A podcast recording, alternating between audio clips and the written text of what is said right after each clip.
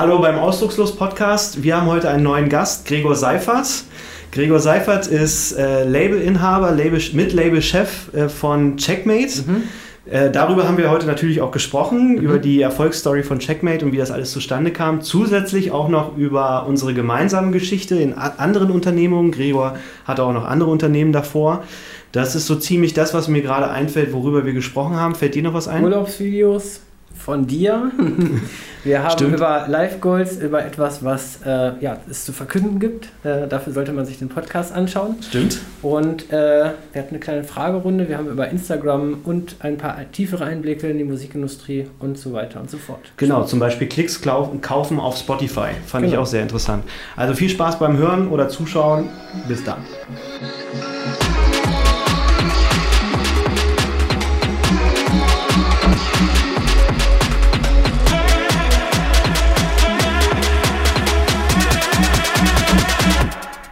Hallo beim Ausdruckslos Podcast. Äh, wir haben eine neue Folge, auch einen neuen Gast. Äh, den hatten wir bisher noch nicht. Ich bin Sascha Hane und wie wir es immer machen, würde ich ganz gerne, dass der Gast sich selber vorstellt. Hi Sascha, was geht? Ähm, schön, dass ich heute hier sein kann. Ich bin Gregor, äh, die meisten sagen Greg. Ähm, Mache mit meinem Geschäftspartner Vincent und Skinny die Geschäftsführung von Checkmate, einem Plattenlabel aus Braunschweig und äh, mache nebenbei noch ein bisschen Management für die Künstler, die bei mir gesigned sind. Wir haben gerade noch ein zweites Label mit Hasta Music zusammen gegründet, die auch in Braunschweig sitzen. Ah, das weiß ich noch gar nicht. Ja, das ist das Nachfolgelabel von Alpha Music, die haben früher Kollega unter anderem gemacht. Ja, das sagt mir was, ja. Und mit denen verstehen wir uns sehr gut. Äh, da geht auch gleich ein Shoutout an Lennart und Amel raus. Und ähm, ja, was mache ich noch? Ich bin so ein bisschen Talentscout für Universal und bin so immer ein bisschen auf der Suche wer ist gerade so upcoming, wo kann man den platzieren, stell die bei den Majors vor. Ja, das ist so ein bisschen das, was ich aktuell mache. Ist so ein bisschen so, hätte ich schon immer machen wollen, hätte ich aber nie für möglich gehalten, dass ich es mal machen könnte. Genau, und ihr wisst jetzt auch, warum ich ihn eingeladen habe.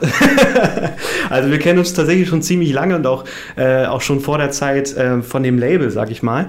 Ähm, aber seit das 2007. War, seit 2007, du weißt das genau? Mhm. Was war denn 2007? Da hast du Fotos für Henning Fietzke gemacht. Äh, in welchem noch? Damals noch für sein äh, StudiVZ. Profil? Äh, Profil, ja. Ach, wahrscheinlich so eine. Ja, ja, ach doch, klar. Und dadurch habe ich dich Stimmt, kennengelernt. Da warst du mit, ne? Äh, nee, ich war nicht mit, aber er hat mir die Fotos gezeigt und ich fand sie voll geil. Und ein paar Tage später kamst du irgendwie ins Büro, weil du noch was mit ihm zu tun hattest. Und äh, seitdem kennen wir uns. Das war noch die Ergo-Zeit. Darf ja. man die ansprechen? Ja, klar. Ja, das genau. Und das, das Coole ist ja auch, also wer, also die Leute, die Gregor, also es werden wahrscheinlich nur Leute hören, die Gregor kennen oder mich kennen. Also die große Reichweite haben wir ja noch nicht leider, aber ähm, äh, so ein bisschen aus der Bubble ist ja auch äh, Badia. Mhm. Also jetzt nicht nur aus der aktuellen Bubble von, von Gregor, sondern auch aus der damaligen ja. Bubble. Also ich habe ich hab ihn und Badia ähm, mit Anzug und äh, Seitenscheite kennengelernt. es ist total der Wahnsinn, also genau das Gegenteil von jetzt. Und dann gab es so eine Zwischenzeit, äh, die Druffzeit. Ja. Ähm, was, wie war das so für dich? Also Vielleicht eine kleine Intro für die Zuhörer. Also Druff war ein, äh, ich hoffe, ich gebe es richtig wieder, du kannst auch gerne eingreifen, war ein Szenemagazin, vor allem für den Braunschweiger Raum. Ja. Und das halt auch ziemlich besonders, also das muss ich immer noch sagen. Ja, also wir hatten das äh, 2014 gegründet, ähm, damals mit zwei Geschäftspartnern. Ähm, die Idee war einfach, dass wir hatten die Magazine, die es ja vor Ort gab, haben wir als nicht gut befunden. Also sie haben uns nicht persönlich angesprochen. Und äh, dann haben wir gesagt, komm, wir machen was eigenes. War eine echt geile Zeit, hat richtig Spaß gemacht und auch in der Zeit haben wir ja auch ziemlich aktiv zusammengearbeitet. Und ähm, ja, das hat wirklich sehr viel Spaß gemacht. Ich habe die Cover Story Interviews gemacht und im Endeffekt, auch wenn wir mit der Firma pleite gegangen sind, hätte ich das nicht gemacht, würde ich das, was ich heute mache, nicht machen, weil ich dadurch da dann auch diese ganzen Kontakte generiert habe, über die ja einiges entstanden ist, wie zum Beispiel Psycho Dino, der ja inzwischen bei mir auf dem Label gesigned ist. Stimmt, der war doch auch mal auf dem Cover, glaube ich, ne? Genau, und mhm. das hätte mir das damals jemand erzählt, ich, ich hätte ihn ausgelacht.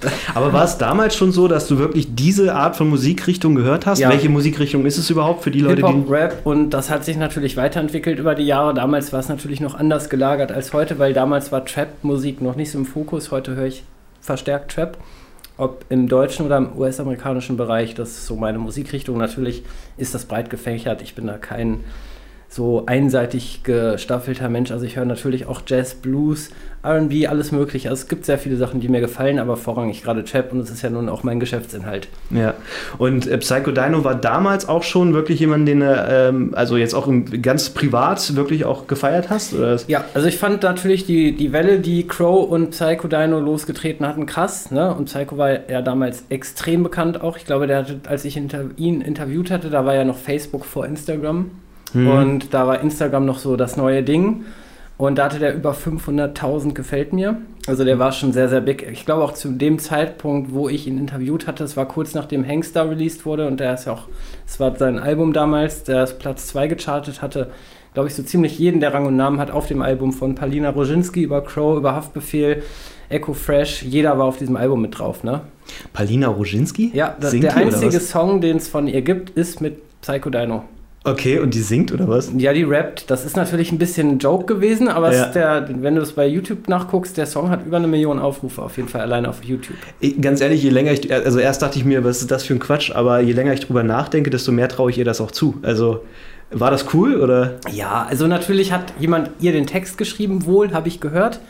ähm, und äh, es ist jetzt natürlich kein lyrischer Erguss, der da zustande kommt. Ich glaube, da geht es eher um den Gag und den, den, haben die halt gut umgesetzt. Und das ja. ist natürlich auch mit einem Augenzwinkern produziert worden. Das siehst du auch im Video und du siehst es, wie sie es rüberbringt. Es ist, es ist sehr authentisch, es ist Palina und ich glaube, dass das zu dem Zeitpunkt der richtige Move war und dass das halt auch fürs Album gut war und ich denke, das war von ihr auch so eine einmalige Sache. Ich glaube nicht, dass die eine Rap-Karriere anstrebt, aber ich kann es auch nicht sagen, ich kenne sie nicht persönlich.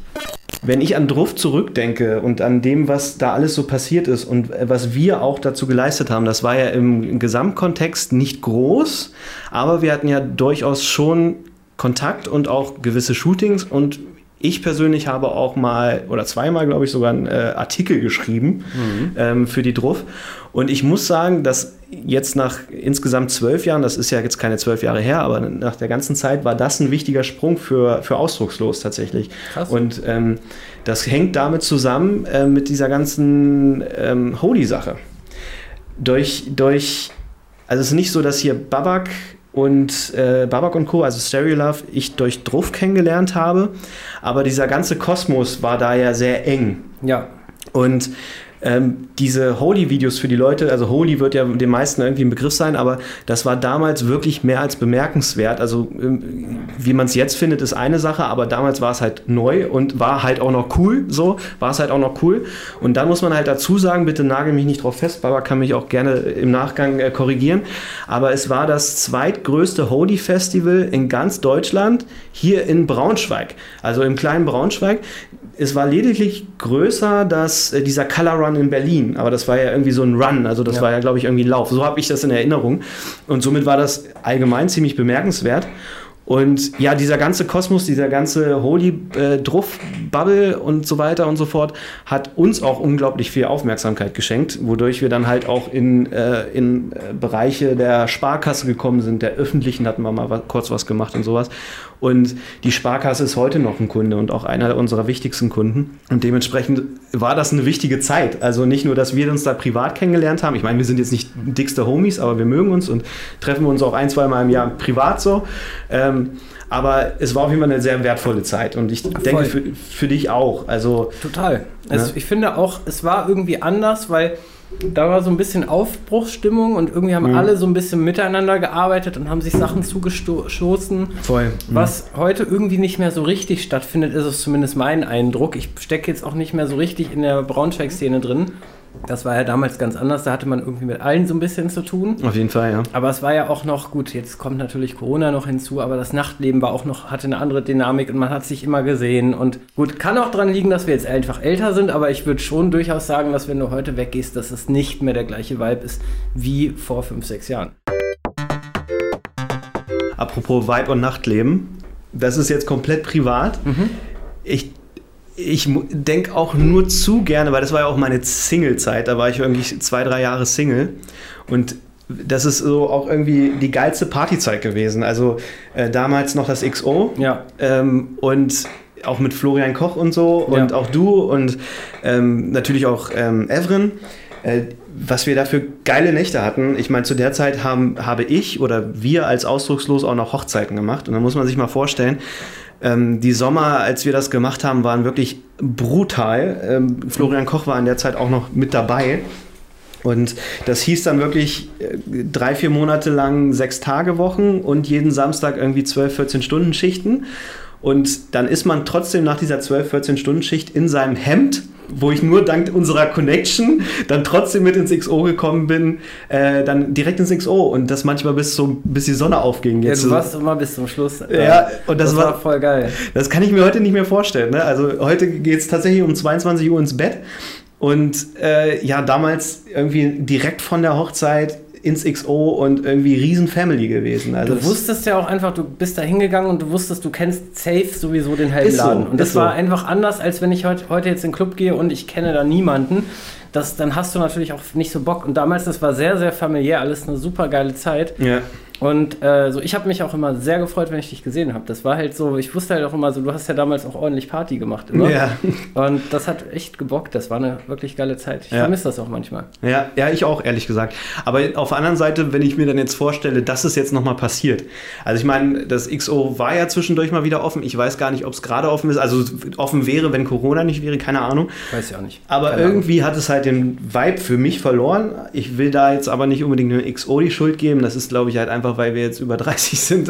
Es ist auch einfach äh, so, eine andere Zeit, auch musikalisch einfach. Ja, und das ist nämlich auch das Ding. Also ähm, ich weiß nicht, ob ich zur Akt, also ich war, ich, stimmt, als es dann nochmal im Parkhaus war, nee, es war doch danach, doch. Doch im Parkhaus. Nee, es gab es nicht nochmal so einen Moment, wo es nochmal ganz woanders war? Nein, das war erst im Keller und dann oben im Parkhaus. Okay, dann war es im Parkhaus. Und da war ich auch noch ein paar Mal danach und es hatte für mich einfach nicht mehr den Vibe. Ich weiß nicht, ob es an der Musik lag oder so, keine Ahnung, aber ähm, war weg. Also ja. gebe dafür jetzt aber keinem die Schuld. Es war wahrscheinlich einfach die Zeit. Ich meine, jetzt bin ich verheiratet und äh, habe ganz andere Prioritäten wahrscheinlich.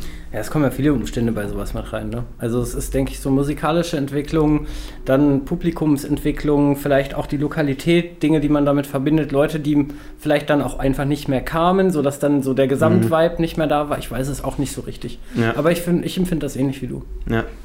Ja. ja, und abgesehen davon hatten wir ja nie einen Laden für die Musikrichtung, also einen ernstzunehmenden. Also, ja, oder? also das XO war der einzige ernstzunehmende Laden, den wir hier hatten. Also natürlich in der Vergangenheit. Also für die Zuhörer, es war ein Hip-Hop, äh, ja, äh, eine Hip-Hop-Disco, Diskothek. Mhm. Äh, genau, ja. Also ich glaube, es gibt also gibt es sonst auch nichts. Also selbst, ich meine, ich will das ja nicht nur auf Braunschweig beziehen, selbst wenn du jetzt nach Hannover gehst und willst da Hip-Hop feiern gehen also ich finde jetzt im Ponys oder so ist das, also weiß ich nicht. Dabei habe ich, bin ich mir nicht richtig, ist wahrscheinlich auch wieder Halbwissen, dabei habe ich neulich, glaube ich, mal irgendwo den Satz aufgeschnappt, Hip-Hop ist die beliebteste Musikrichtung ist der so. Welt. Ist, ist so, so, ne? Ist nur, hat inzwischen Pop verdrängt und ja, Hip-Hop ne? ist Mainstream inzwischen. Dann war das nicht nur Halbwissen. Also ja. was jetzt gerade so, die Entwicklung geht ja weg von stationären Clubs hin zu äh, Partys in Off-Location. Ich weiß nicht, hast du schon mal von Trap or Die gehört? Nee, gar nicht. Das macht ein Kumpel von mir aus Berlin, äh, Greenie, früher bekannt als Greenie Tortellini, heute Greenie, ist äh, in Berlin, man sagt auch der Prinz von Berlin, ganz bekannter Typ, auch ein super netter Kerl, guter Freund von mir inzwischen auch. Und der hat das mal gegründet und das ist ein absolut erfolgreiches Modell, was über die Stadtgrenzen hinaus inzwischen bundesweit stattfindet, ob in Stuttgart, Köln, äh, Hamburg, die haben überall schon eine Trap-Partei gemacht und da ist halt der Fokus Trap und da kommt halt die ganze Szene hin. Also da kommen dann auch Rapper selber hin und du weißt halt, wenn du da hingehst, dann kennst du überregional die Leute dort. Der Vibe ist so wie damals im XO, nur halt noch krasser, weil Trap einfach mehr nach vorne geht. Die Leute drehen da komplett durch. Ne? Also das ist wirklich geil.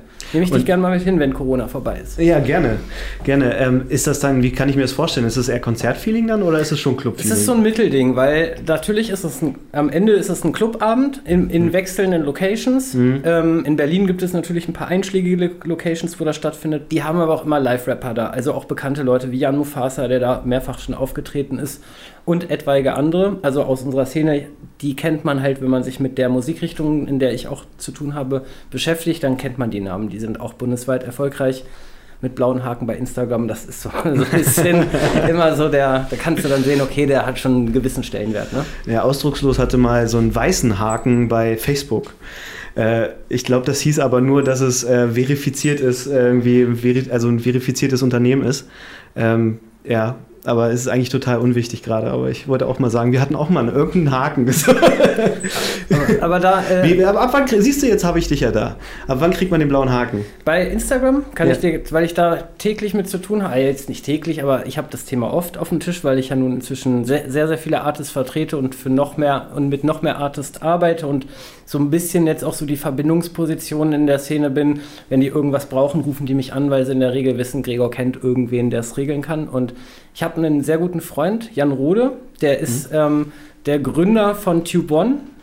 Falls diejenigen, die es nicht kennen, das war das größte YouTube-Netzwerk, was es gegeben hat. Da sind alle YouTuber, die heute big sind, sind da gestartet.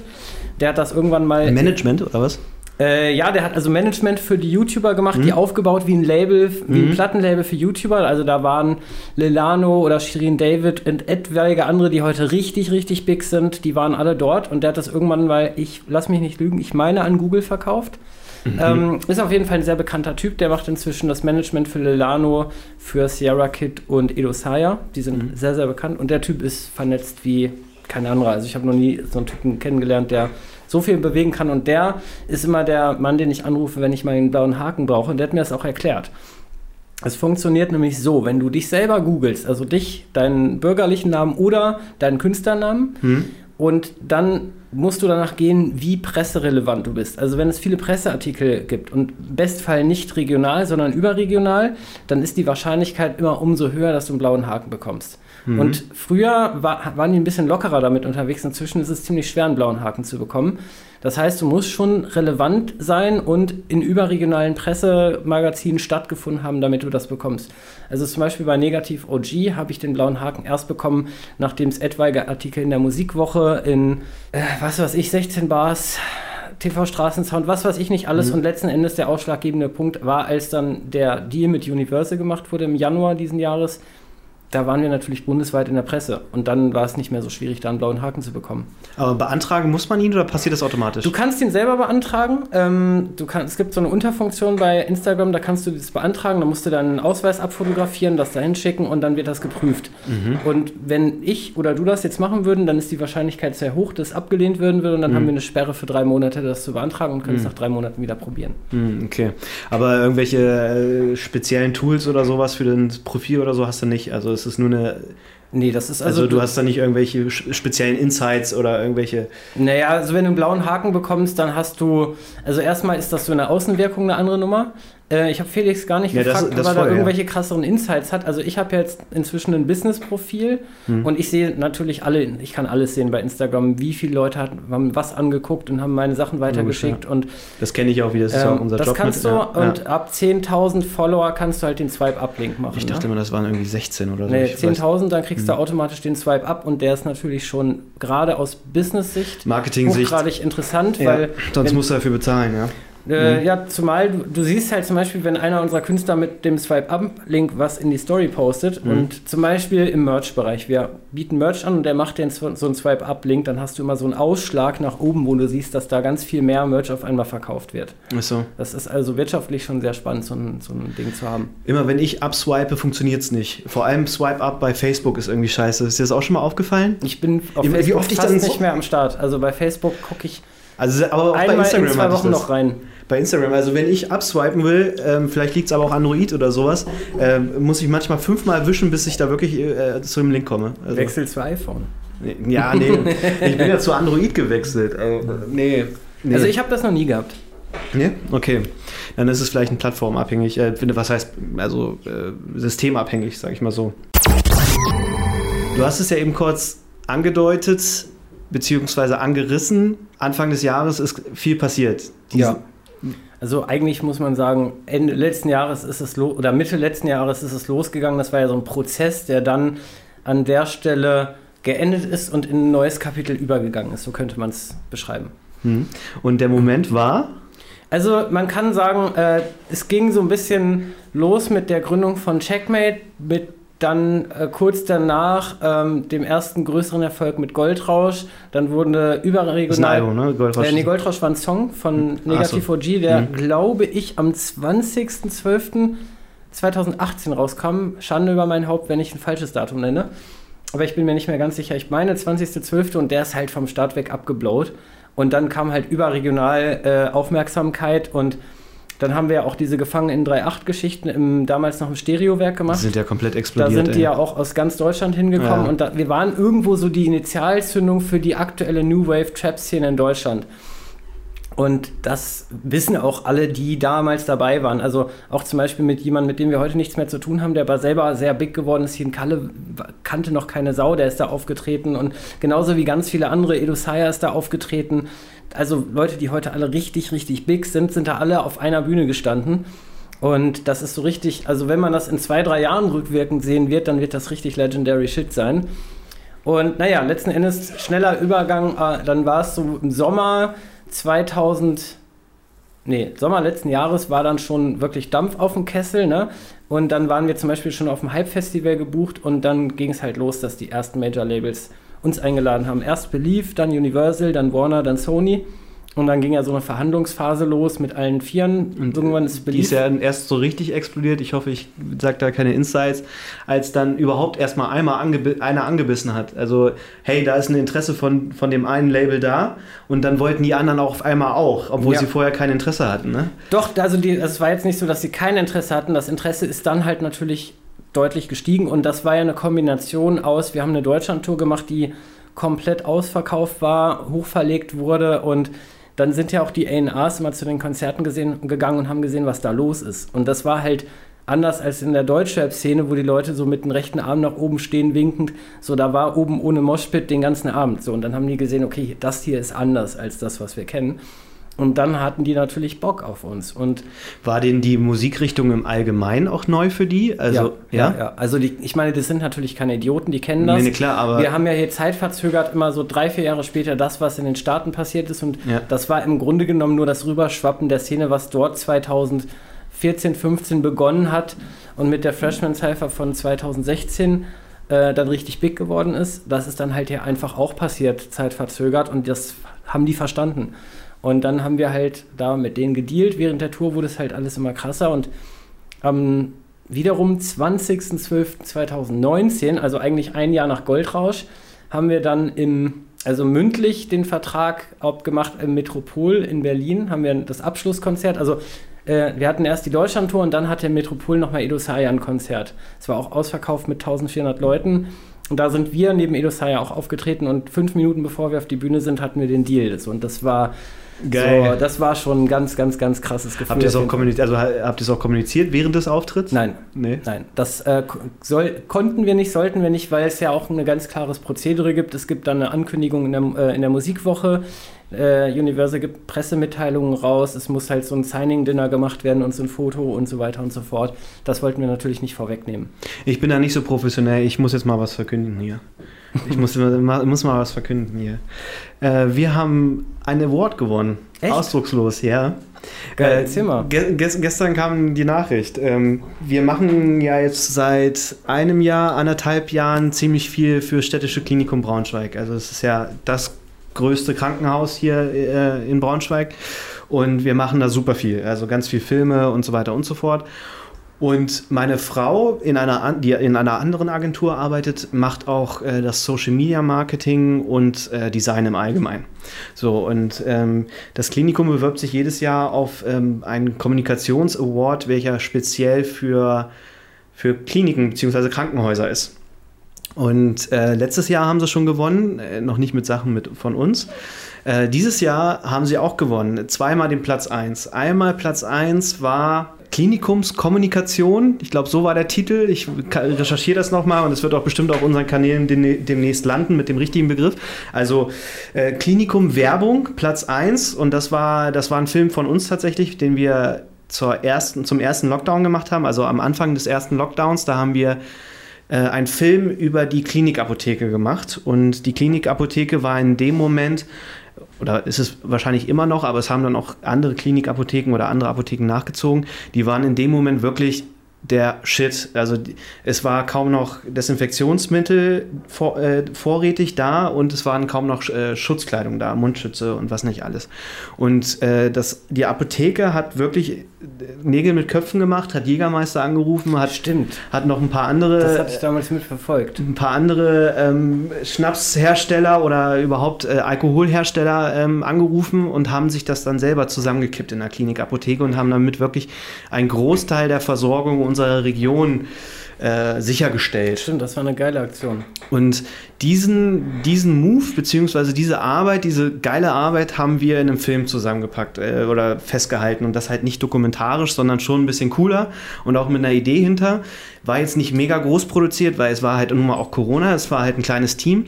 Aber ich bin da super stolz drauf und äh, jetzt hat es sogar jemand anders noch bestätigt. Dafür haben wir den ersten Platz gewonnen. Oder das Klinikum hat mit diesem Film und mit dieser Kommunikation nach außen den ersten Platz gemacht.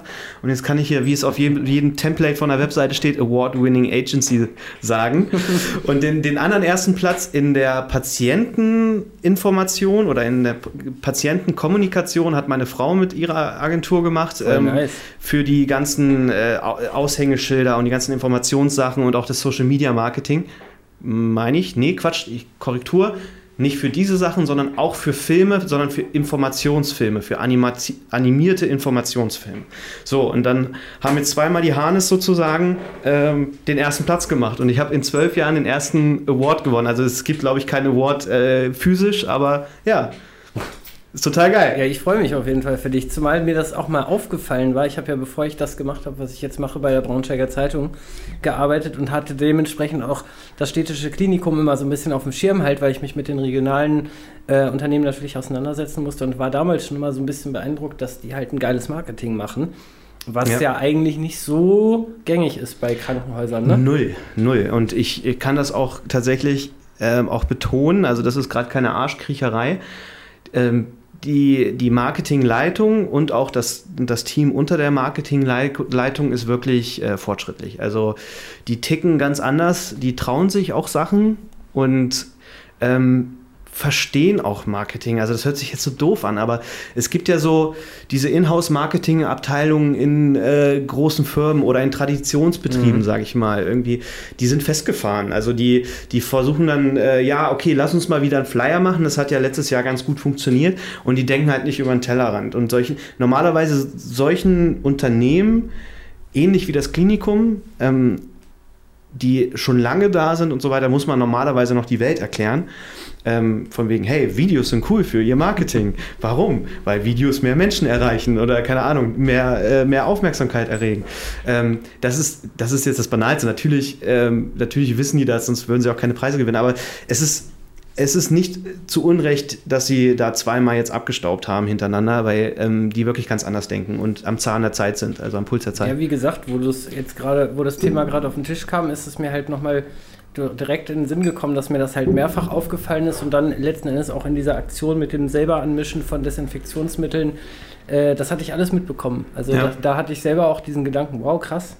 Ja, einfach angepackt, ne? Also einfach, okay, wir haben jetzt ein Problem, jetzt lösen wir das irgendwie.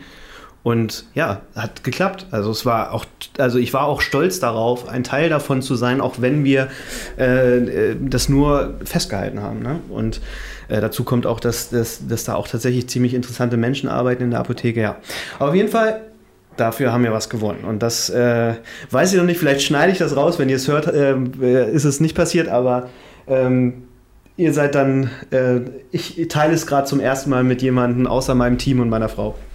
Ja, ich, ich freue mich auf jeden Fall sehr für dich. Und ich würde sagen, ich habe den Film zwar nicht gesehen, aber ich wette, es ist verdient, weil ich kenne ja nun viele Arbeiten von dir und fand schon immer, dass ihr geile Arbeit leistet. Dankeschön. Jetzt werde ich ganz rot. Ja, ich habe, äh, also ich hätte jetzt auch erstmal ein Thema. Also ich finde es ja erstmal ziemlich cool, dass du, also ich habe das ja beobachtet mit dem Podcast und äh, fand das auch spannend. Ich habe mir die erste Folge auch angehört und zu der zweiten war ich noch nicht gekommen. Ähm, aber ich finde das gut. Also ich bin jetzt nicht so im Braunschweig-Thema, dass ich jetzt das fest sagen kann, dass es hier keine Podcasts gibt, aber es ist der einzige, der mir so aufgefallen ist. Ich habe auch nur zwei wahrgenommen. Also es gibt einen Eintracht, Braunsch äh, einen Eintracht Braunschweig Podcast, irgendwie die Löwen oder so. Und Johnny, meine ich. Also das oh, sind ja, stimmt das. Johnny, aber Johnny, Johnny hat selber gesagt, man kann es nicht mehr sagen, dass er es macht, sondern weil es jetzt schon ewig nicht mehr passiert ist. Tatsächlich ist das ja, ich bin nicht so der Podcast-affine Typ, dass ich mir das so voll reinziehe. Aber ich habe das so ein bisschen auf dem Schirm, weil der Psycho Dino, der ist ja auch so, der macht auch einen Podcast, der heißt der Idealisten Talk. Aha.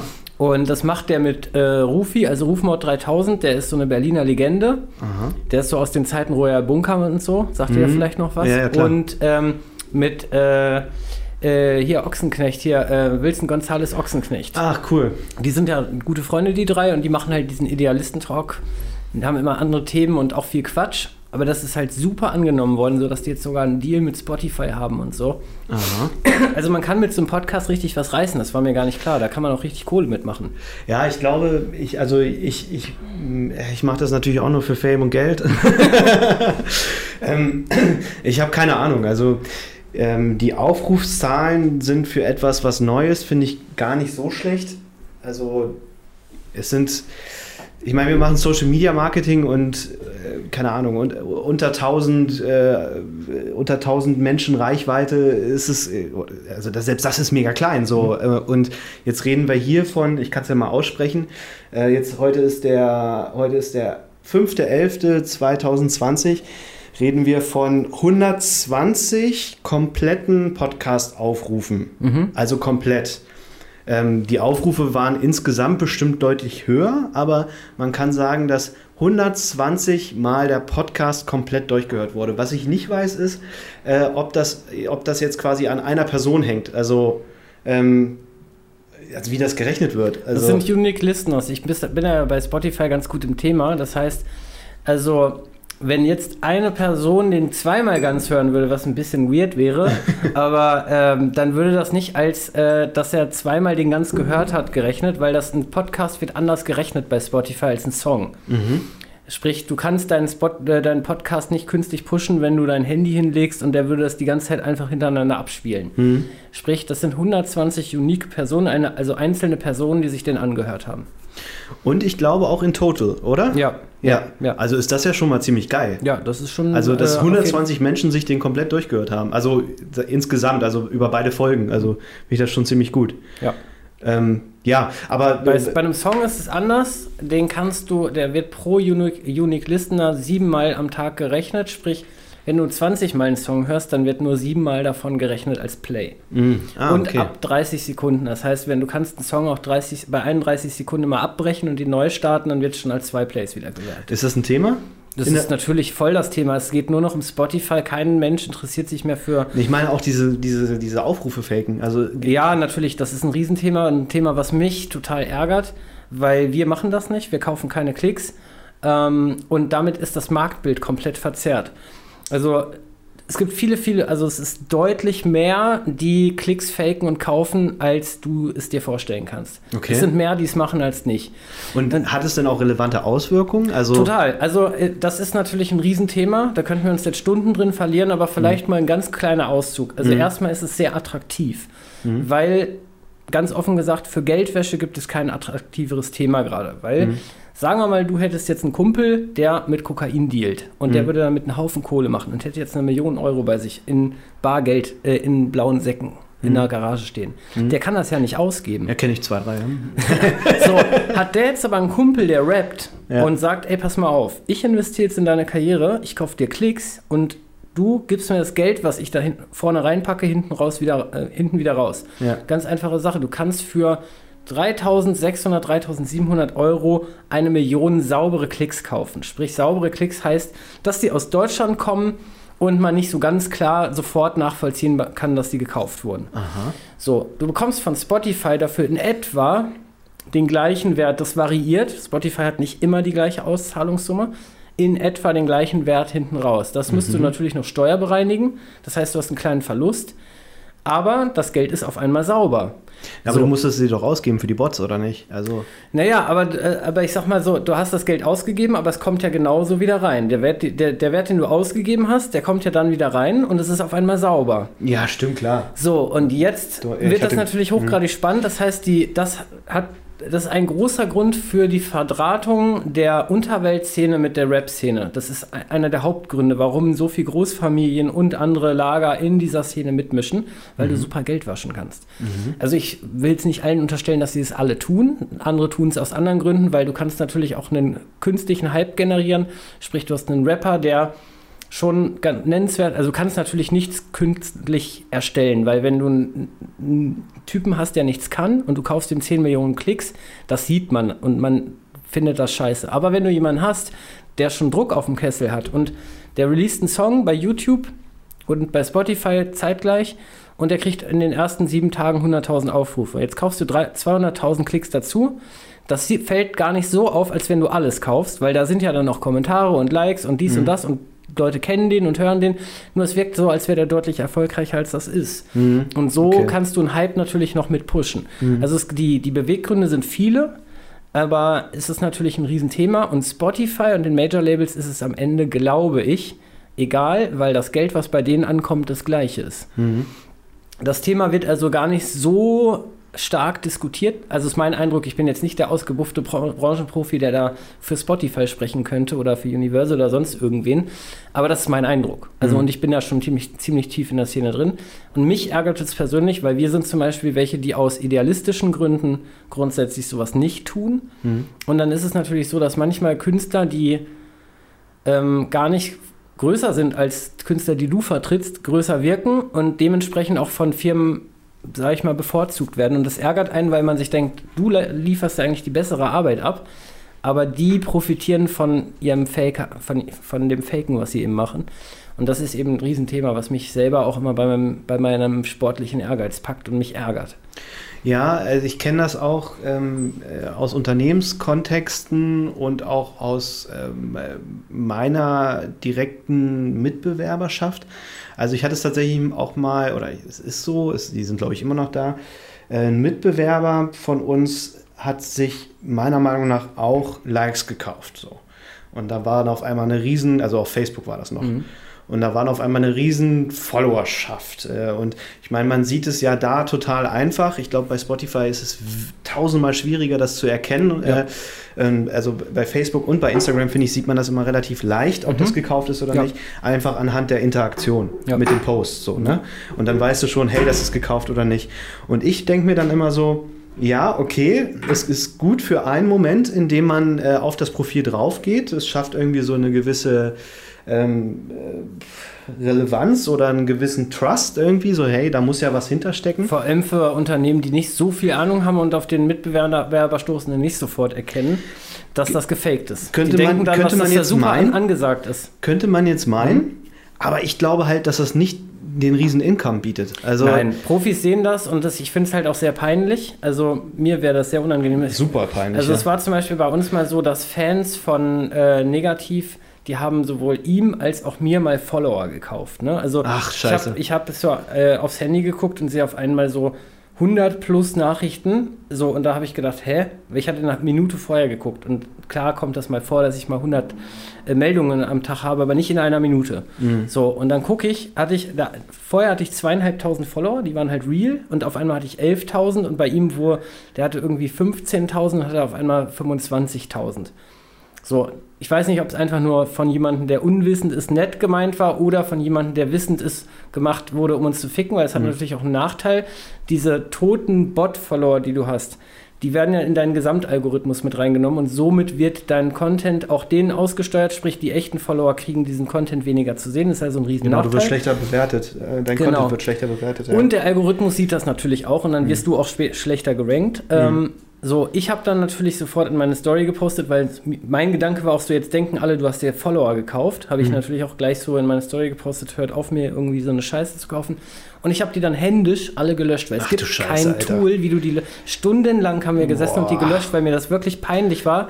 so, und äh, tatsächlich habe ich dann wirklich 7000 Follower dann gelöscht, ne? Das ist, klingt Ja, jetzt das ist ein dumm, Tagesprojekt, aber, oder? Ja, ja, Felix hat es genauso gemacht. Der hat dann irgendwann bei der Hälfte aufgehört und irgendwann wurden die dann von alleine wieder rausgekickt. Ne? Mhm. So, du kannst ja auch, wenn du, es gibt so gewisse Programme, die kannst du über einen Instagram-Account drüber laufen lassen, da siehst du ganz klar, ist das gefaked oder ist das echt. Mhm. So, ich kenne die Programme nicht, habe da so jemanden, dem sage ich das immer, mach das mal, damit ich dann sehe. Äh, weil ich muss ja öfters mal überprüfen, kannst du mit den Leuten arbeiten oder nicht. Und wenn die sowas machen, dann mache ich das in der Regel nicht. Ja, also ich habe da jetzt nur so ausgeholt, irgendwie mit Facebook und Instagram.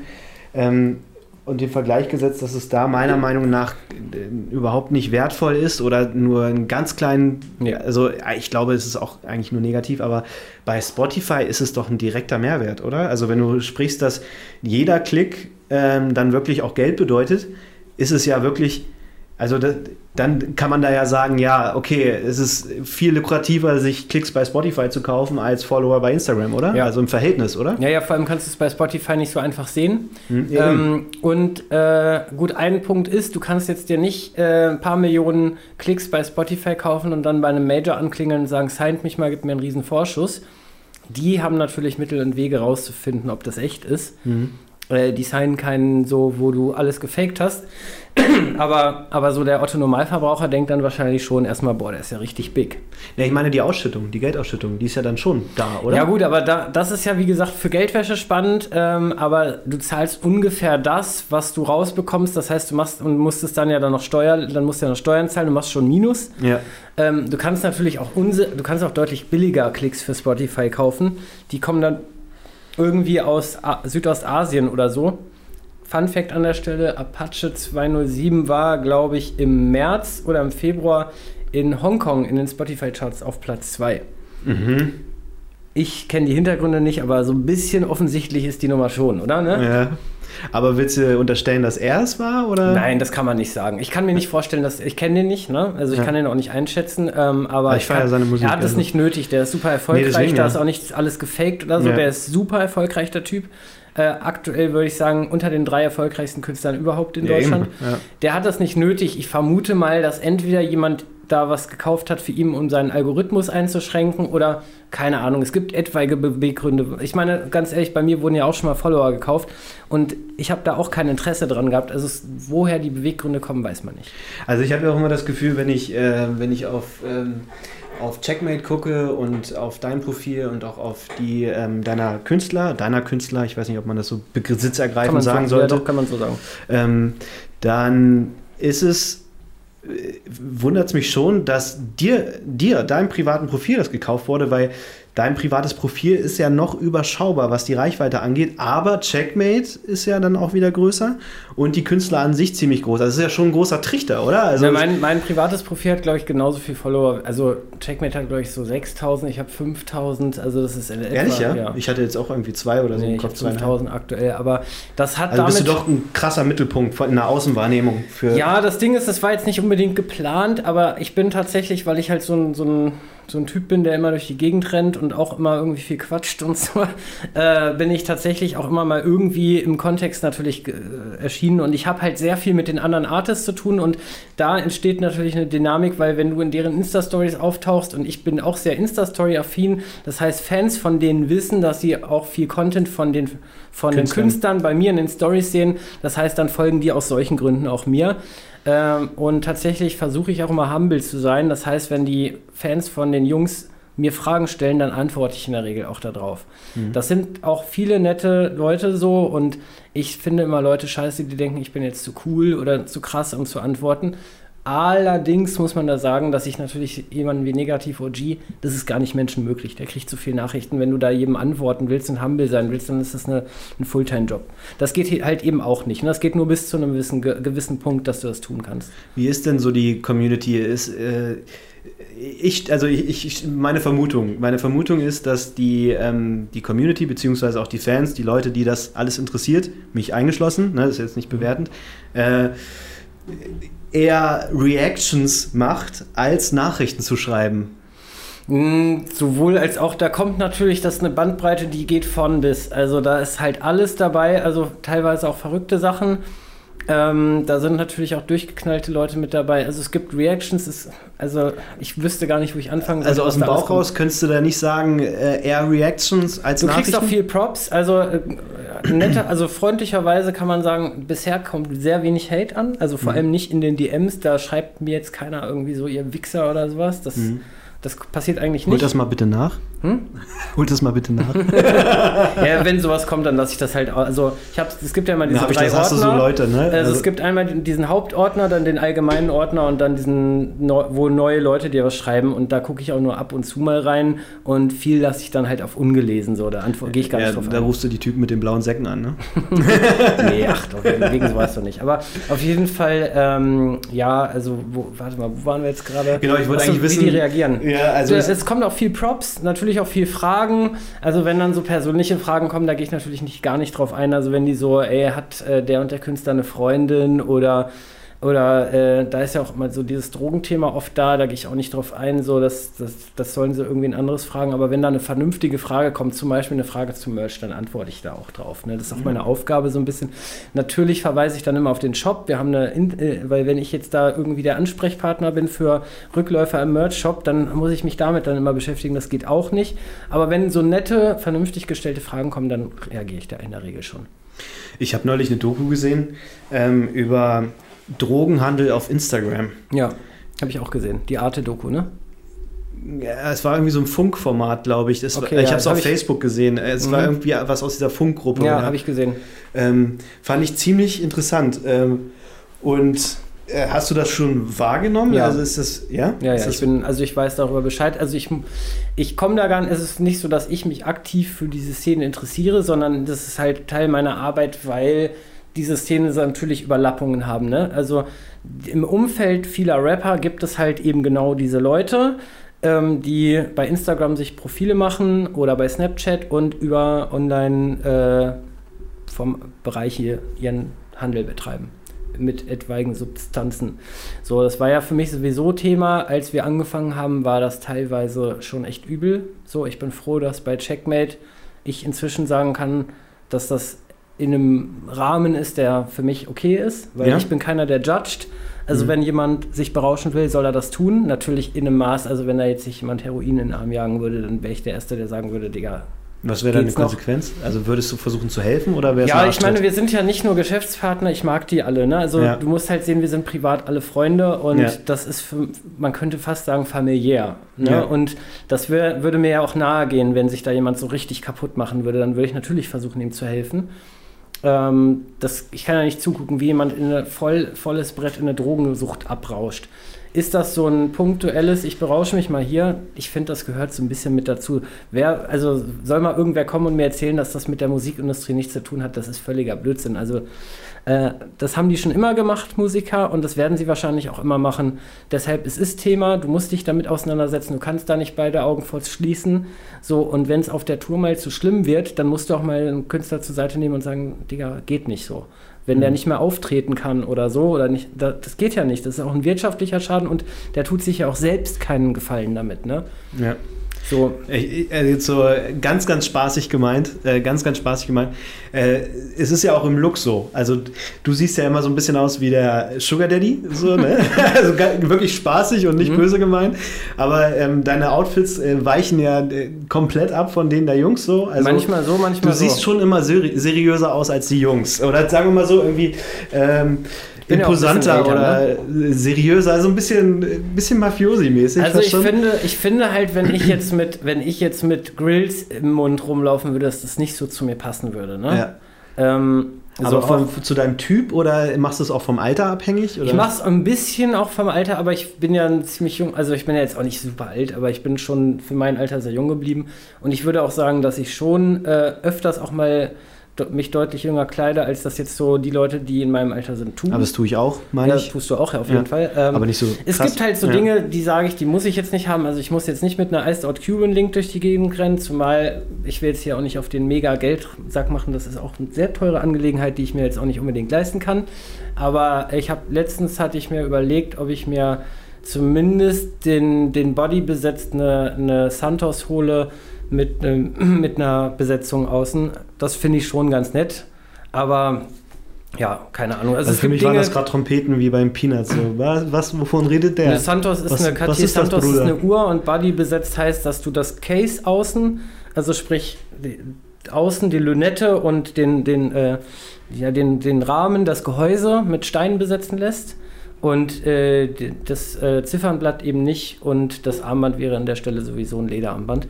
Aber das ist so dann das höchste der Gefühle, was ich machen würde. Aber mit einer komplett Iced Out Uhr rumlaufen oder einer Iced Out Kette oder so, das kann, weiß ich nicht. Ich finde, das passt auch nicht zu mir. Worauf ich eigentlich hinaus wollte, als ich meinte, du siehst ja schon immer ein bisschen erwachsener aus und auch so ein bisschen äh, der Patenmäßig, der Papa-mäßig. Ähm, wie gesagt, meine ich komplett positiv. Ich, äh, ich feiere das, ich feiere auch den Look und ich feiere auch die ganze Konstellation. Ähm, wollte ich eigentlich die Brücke schlagen zum Konsum. Also ähm, ist es, ist deine Rolle schon eher väterlich? Ähm, nee, das, nee? Das, also nein, das nicht. Wir sind Freunde, wir sind Geschäftspartner und äh, das geht sowohl aus der einen Richtung als auch aus der anderen Richtung, weil ich bin ja jetzt nicht der perfekte Typ, der alles richtig macht. Auch ich mache manchmal, also ganz offen gesagt, wenn es gibt manchmal auch Dinge, wenn ich die mache und die kommen in der Außenwirkung nicht cool, dann sprechen die mich auch an und sagen, hey Gregor, überdenk das doch mal. Und das sind meistens ernstzunehmende Anmerkungen, die ich dann auch ernst nehme und die ich dann auch anders mache. Also es ist doch schon auf Augenhöhe auf jeden Fall. Und ich glaube, dass wenn man sich nur mit der Musik von den Jungs auseinandersetzt, dass die auch schnell unterschätzt werden jeder in meinem Team ist hochintelligent, auch das Gefühl habe ich auch, ja. Anfang 20-Jährige, mhm. mit denen du dich komplett auf Augenhöhe, die du echt ernst ja. nehmen musst, die geschäftlich interessiert sind. Ähm, es hat ja Gründe, dass die auch meine Geschäftspartner sind, also das Label gehört ja nicht mehr alleine, es gehört ja genauso Vincent, Negativ OG und Skinny. Und Skinny und Negativ sind Künstler und Sin Davis. So, die sind interessiert, die nehmen bei Gesellschaftermeetings teil, die treffen geschäftliche Entscheidungen mit. Ähm, also das hat nichts mit väterlich und so zu tun, sondern das ist wirklich auf Augenhöhe. Und auch der Konsum dieser Jungs wird deutlich schlimmer eingeschätzt, als er in der Wahrheit dann, denke ich, ist. Ist das so, ja? Ja. ja. Also ein Sin Davis zum Beispiel nimmt keine Drogen oder so, der raucht mal einen Joint, der raucht auch gerne mal ein paar mehr Joints aber der nimmt sonst keine Drogen. Also ja.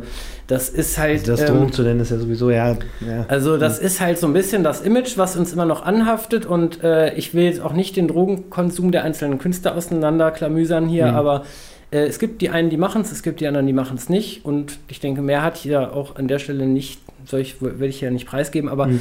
ähm, das ist nicht in einem Rahmen, wo ich sage, das ist too much. Also es gibt andere Künstler in unserer Szene, wo ich mir eher die Frage stelle, Alter, wie lange lebt wie der noch, noch bei diesem Konsum? Ich habe neulich auch ähm, einen aus der Szene, das ist der, der mal auf dem Druffcover war, der so irgendwie so, so eine komische Stoppelfrisur hatte, den ihr in einem Asia-Restaurant ähm, fotografiert habt mit Flo.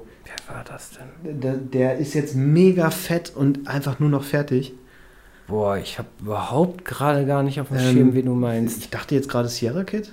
Ist das? Ja, das Sierra Kit haben wir aber in einem, haben wir damals in einem, in einem Supermarkt vor einem genau. Apfelregal. Genau. Ja, Können wir uns darüber kurz unterhalten? Ist das Können wir machen, ja. Also ich, ich kenne ihn. Sierra Kid, ich komme sogar auf den Namen, weil man muss dazu sagen, ich bin ein riesen Hip-Hop-Fan. Äh, auf jeden Fall. Mit, mit Trap kann ich nicht ganz so viel anfangen. Also da, wenn dann schon eher amerikanischen, mhm. eher amerikanischsprachigen. Ähm, aber wo wir da gerade drüber sprechen, Sierra Kid das, das sieht schon so aus, als ob da ein heftiger Konsum ist. So. Also Gar der, nicht. Der Gar ist nicht? komplett nüchtern. Also Ehrlich? Die Story ist auch ganz funny eigentlich, weil ich habe Sierra Kid ja damals interviewt beim Druff-Magazin und da gab es halt viele Wechselwirkungen. Eben, ja. Weil ich habe damals die Leute interviewt und habe heute beruflich mit denen zu tun auf, also dass ich das Gleiche mache. Also ich bin jetzt kein Künstler, aber ich bin in der gleichen Branche tätig und da spricht man inzwischen auch auf Augenhöhe. Kid, ein sehr hochintelligenter Typ. Der, heute ist der Künstlername nicht mehr Sierra Kid, sondern nur Kid. Genau. Mhm. Und äh, der ist so auch Vorreiter unserer Szene. Der hat, dem wird sehr viel Respekt entgegengebracht. Und der ist ja auch bei Jan Rode im, äh, im Management. Also Jan Rode ist bei ihm im Management und äh, super Typ. Wir arbeiten mit denen auch im weitesten Sinne zusammen, also sind befreundet mit dem Camp. Und äh, Kit hatte mal, ist es jetzt, kann ich drüber sprechen, weil ich glaube, das ist allgemein bekannt. Ich meine, er hat auch einen Song darüber gemacht. Er ja. hat, äh, ja, es gab einer seiner erfolgreichsten Songs, ist ja Zenny, wo er mhm. noch über diese Xanax spricht. Ja.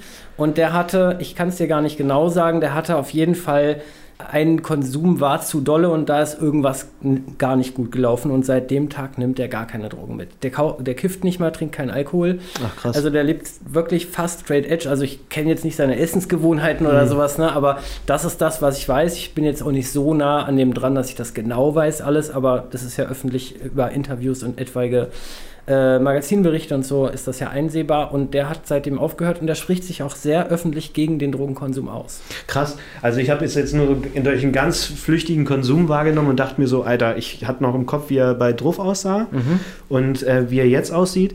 Aber das machen umso die Face-Tats, glaube ich. Das kann auch sein. Also ich meine das auch überhaupt nicht böse, falls du das gerade hörst, was ich nicht glaube, aber falls es dir jemand erzählt. Ich feiere deine Musik auch, also insoweit Typ. Ne, also insoweit ich die Musik dann halt auch ähm, feiern kann, so finde ich das super. Und ich dachte mir bloß so vom Look, also da war so eine krasse Entwicklung da. Und dann gab es anscheinend auch diesen einen Punkt, die ihn auch irgendwie zu dem Look gebracht hat. Und ab dann war dann halt vorbei. So, also okay, spannend. Äh, Hätte ich überhaupt nicht gedacht. Also ich hätte gedacht, das wäre ein viel größeres Thema als. Nee, als, gar nicht mehr. Krass. Das hat zum Beispiel Edo Saya ist ja auch immer noch in diesem Rahmen irgendwie wird er gesehen, der, der nimmt auch keine Drogen mehr. Da sind auch einige Dinge passiert, die dazu geführt haben und er spricht sich ja auch inzwischen öffentlich dagegen aus. Weil ich denke, dass viele Künstler auch gesehen haben, okay, das bewirkt was, wenn ich das in meinen Texten irgendwie verarbeite. Und ich glaube, dass da schon bei einigen ein Umdenken da ist. Aber das bleibt am Ende jedem selber überlassen. Ich finde es auch immer schwierig, wenn das immer sehr auf die Künstler bezogen wird, weil letzten Endes die Drogen, die da aktuell genommen werden, das sind keine Drogen mehr, die irgendwie aus Kolumbien kommen oder die in irgendwelchen illegalen Labors angemischt werden. Das sind Medikamente. Eben, ja. Die werden von Ratiofarm, von 1A Pharma, was weiß ich, wem hergestellt. Und das hauen die sich rein. Und da würde ich dann doch eher mal fragen, ob da die Pharmakonzerne mal überprüft werden, weil mir kann niemand erzählen, dass in diesen Mengen dieses Zeug vertickt wird und keiner von denen davon eine Ahnung hat. Und ich meine, die profitieren ja alle davon. Ja. So, und es ist so viel einfacher, an dieses Zeug ranzukommen. perfekt verpackten Dinger dann auf der Straße landen, so, also ja, in das den Mengen. postalisch, So. alles postalisch. Das läuft alles über Post. Es ist Ja. ein dermaßen ein, ein Versandbetrieb gerade da, dass sich das überhaupt nicht mehr kontrollieren oder nachvollziehen Eben, ja. lässt. Deswegen ist es Also- ja auch so einfach, auf, über Instagram Drogen zu Genau, verkaufen. Also ja. von irgendwie, bei dem Test waren es ja auch irgendwie von äh, zehn Bestellungen kam, kam nur eine nicht an. So. Das muss, also ich will damit keinen anstiften, auf gar keinen Fall, aber Das ähm, ist zumal dumm. Also ich habe ja gesehen, was aus was diese Art von Drogen mit einem macht. Das ist alles andere als witzig. Also das ist wirklich ganz, ganz, ganz, ganz anderer Scheiß, als wenn du dir einen Joint reinrauchst. ja. Also du kannst von diesem, gerade von Benzodiazepinen kannst du schwerst abhängig werden und ich habe das bei Künstlern gesehen. Ist es das, was einem die Angst nimmt? Ja, Hm, genau. das ja. ist eine, äh, das Lean, ist, ein, ist das nicht auch? Nein, das, Nee. Das ist ein Opiat, das Lean, und Mhm. äh, Xanax ist ein Benzodiazepin. Mhm. Und das sind zwei verschiedene Wirkstoffgruppen, die Mhm. miteinander nichts zu tun haben, die aber oft kombiniert werden und dann wird es umso gefährlicher, weil die Kombination ist fast, also die ist, kann sehr oft tödlich enden. Also zu Künstler wie Juice World oder Lil Peep oder etwaige andere sind an genau diesen Kombinationen gestorben. Ja. ja, da habe ich auch neulich ähm, äh, mitgekriegt, gerade hier Lil Peep, ne, wie er irgendwie eine Stunde vorher noch eine Story gemacht hat. Also wahnsinnig traurig. Also ja, total. Und ich war ein Riesenfan von beiden, also sowohl Ja, ich Juice als mhm. auch Lil Peep. Ja, als, als, als es passiert ist, habe ich, äh, hast du das auch entsprechend kommuniziert. Und ich habe das dann dadurch auch verfolgt und äh, höchst traurig. Also wenn man, wenn man da eine, eine Instagram-Story sieht und weiß, diese Person war zwei Stunden später Mhm. tot, das ist äh, vielleicht auch ein guter Abschluss für dieses Drogenthema. Ja. Hast du die, das Netflix-Special von Felix Lobrecht gesehen? Nein. Nee? Ähm, okay, das ist jetzt schon schwierig, dass du es nicht gesehen hast, wenn, wenn, äh, wenn ähm, Ich kenne auch gerade mal so den Namen. Mehr kann ich mit Felix Gemischtes Lobrecht gar Hack? Nee, das sind, das Das ist, sind so äh, Sachen, die mich nicht so jucken. Ja, also das war ganz strange. Ich habe mir das gestern angeguckt. Also Felix Lobrecht für dich ist, ähm, glaube ich, primär Podcaster, also ist Mhm. dadurch be berühmt geworden, ist, glaube ich, auch Rapper. Und aus diesem ganzen Sapsche mit, ich glaube, das ist auch der, der zweiterfolgreichste Podcast. Ich glaube, an erster Stelle ist Fest und Flauschig von Jan Böhmermann und Olli. Und ähm, aus, dieser, aus dieser Sapsche ist er natürlich jetzt eine große Person des öf- öffentlichen Lebens aus, aus diesem äh, Erfolg heraus. Und hat jetzt ein Netflix-Special als Comedian. Ich weiß gar nicht, ob das normalerweise auf seiner Agenda steht, aber er hat von mehreren Shows gesprochen, also wahrscheinlich irgendwie schon. Und ich muss sagen, vielleicht berichte ich dann da einfach mal davon. Ich habe mir das gestern an, Abend angeguckt beim, beim Essen und ihr, ihr kennt es vielleicht auch oder du kennst es vielleicht auch. Wenn man beim Essen was anmacht, dann macht man das nicht aus, bevor man nicht aufgegessen hat. So. ähm, also ich bin zumindest, ich bin zumindest nicht so, ich schalte da nicht um. Also wenn ich esse, dann esse ich, okay, Ja. dann muss was laufen und wenn es scheiße ist, dann gucke ich trotzdem weiter, weil ich gerade esse. So. Ja, same. Ne? So, und dementsprechend war ich dann irgendwie so 15 Minuten an sein Programm gebunden, ähm, weil es gab nämlich auch echt, ich hätte normalerweise direkt ausgemacht. Und ähm, ich erkläre es dir einfach, also die, dieses Stand-Up-Programm fing direkt, direkt an mit sich über Behinderte lustig machen. Und so wie ich das jetzt gerade wiedergebe, könnte man sagen, okay, ist durch und durch scheiße. Er hat natürlich versucht, immer zwischendurch wieder die Kurve zu kriegen. Also er hat halt davon gesprochen. Ähm, was man ja auch irgendwo nachvollziehen kann, diesen Moment. Also jetzt, seine Einleitung war halt, kennt ihr das? Ihr kommt abends nach Hause, äh, sucht einen Parkplatz, ihr seht einen freien Parkplatz, fahrt drauf und seht einen Behindertenparkplatz. Und so war seine Einleitung und hat dann im, im dementsprechend die ganze Zeit über behinderte Witze gemacht. Und schwierig.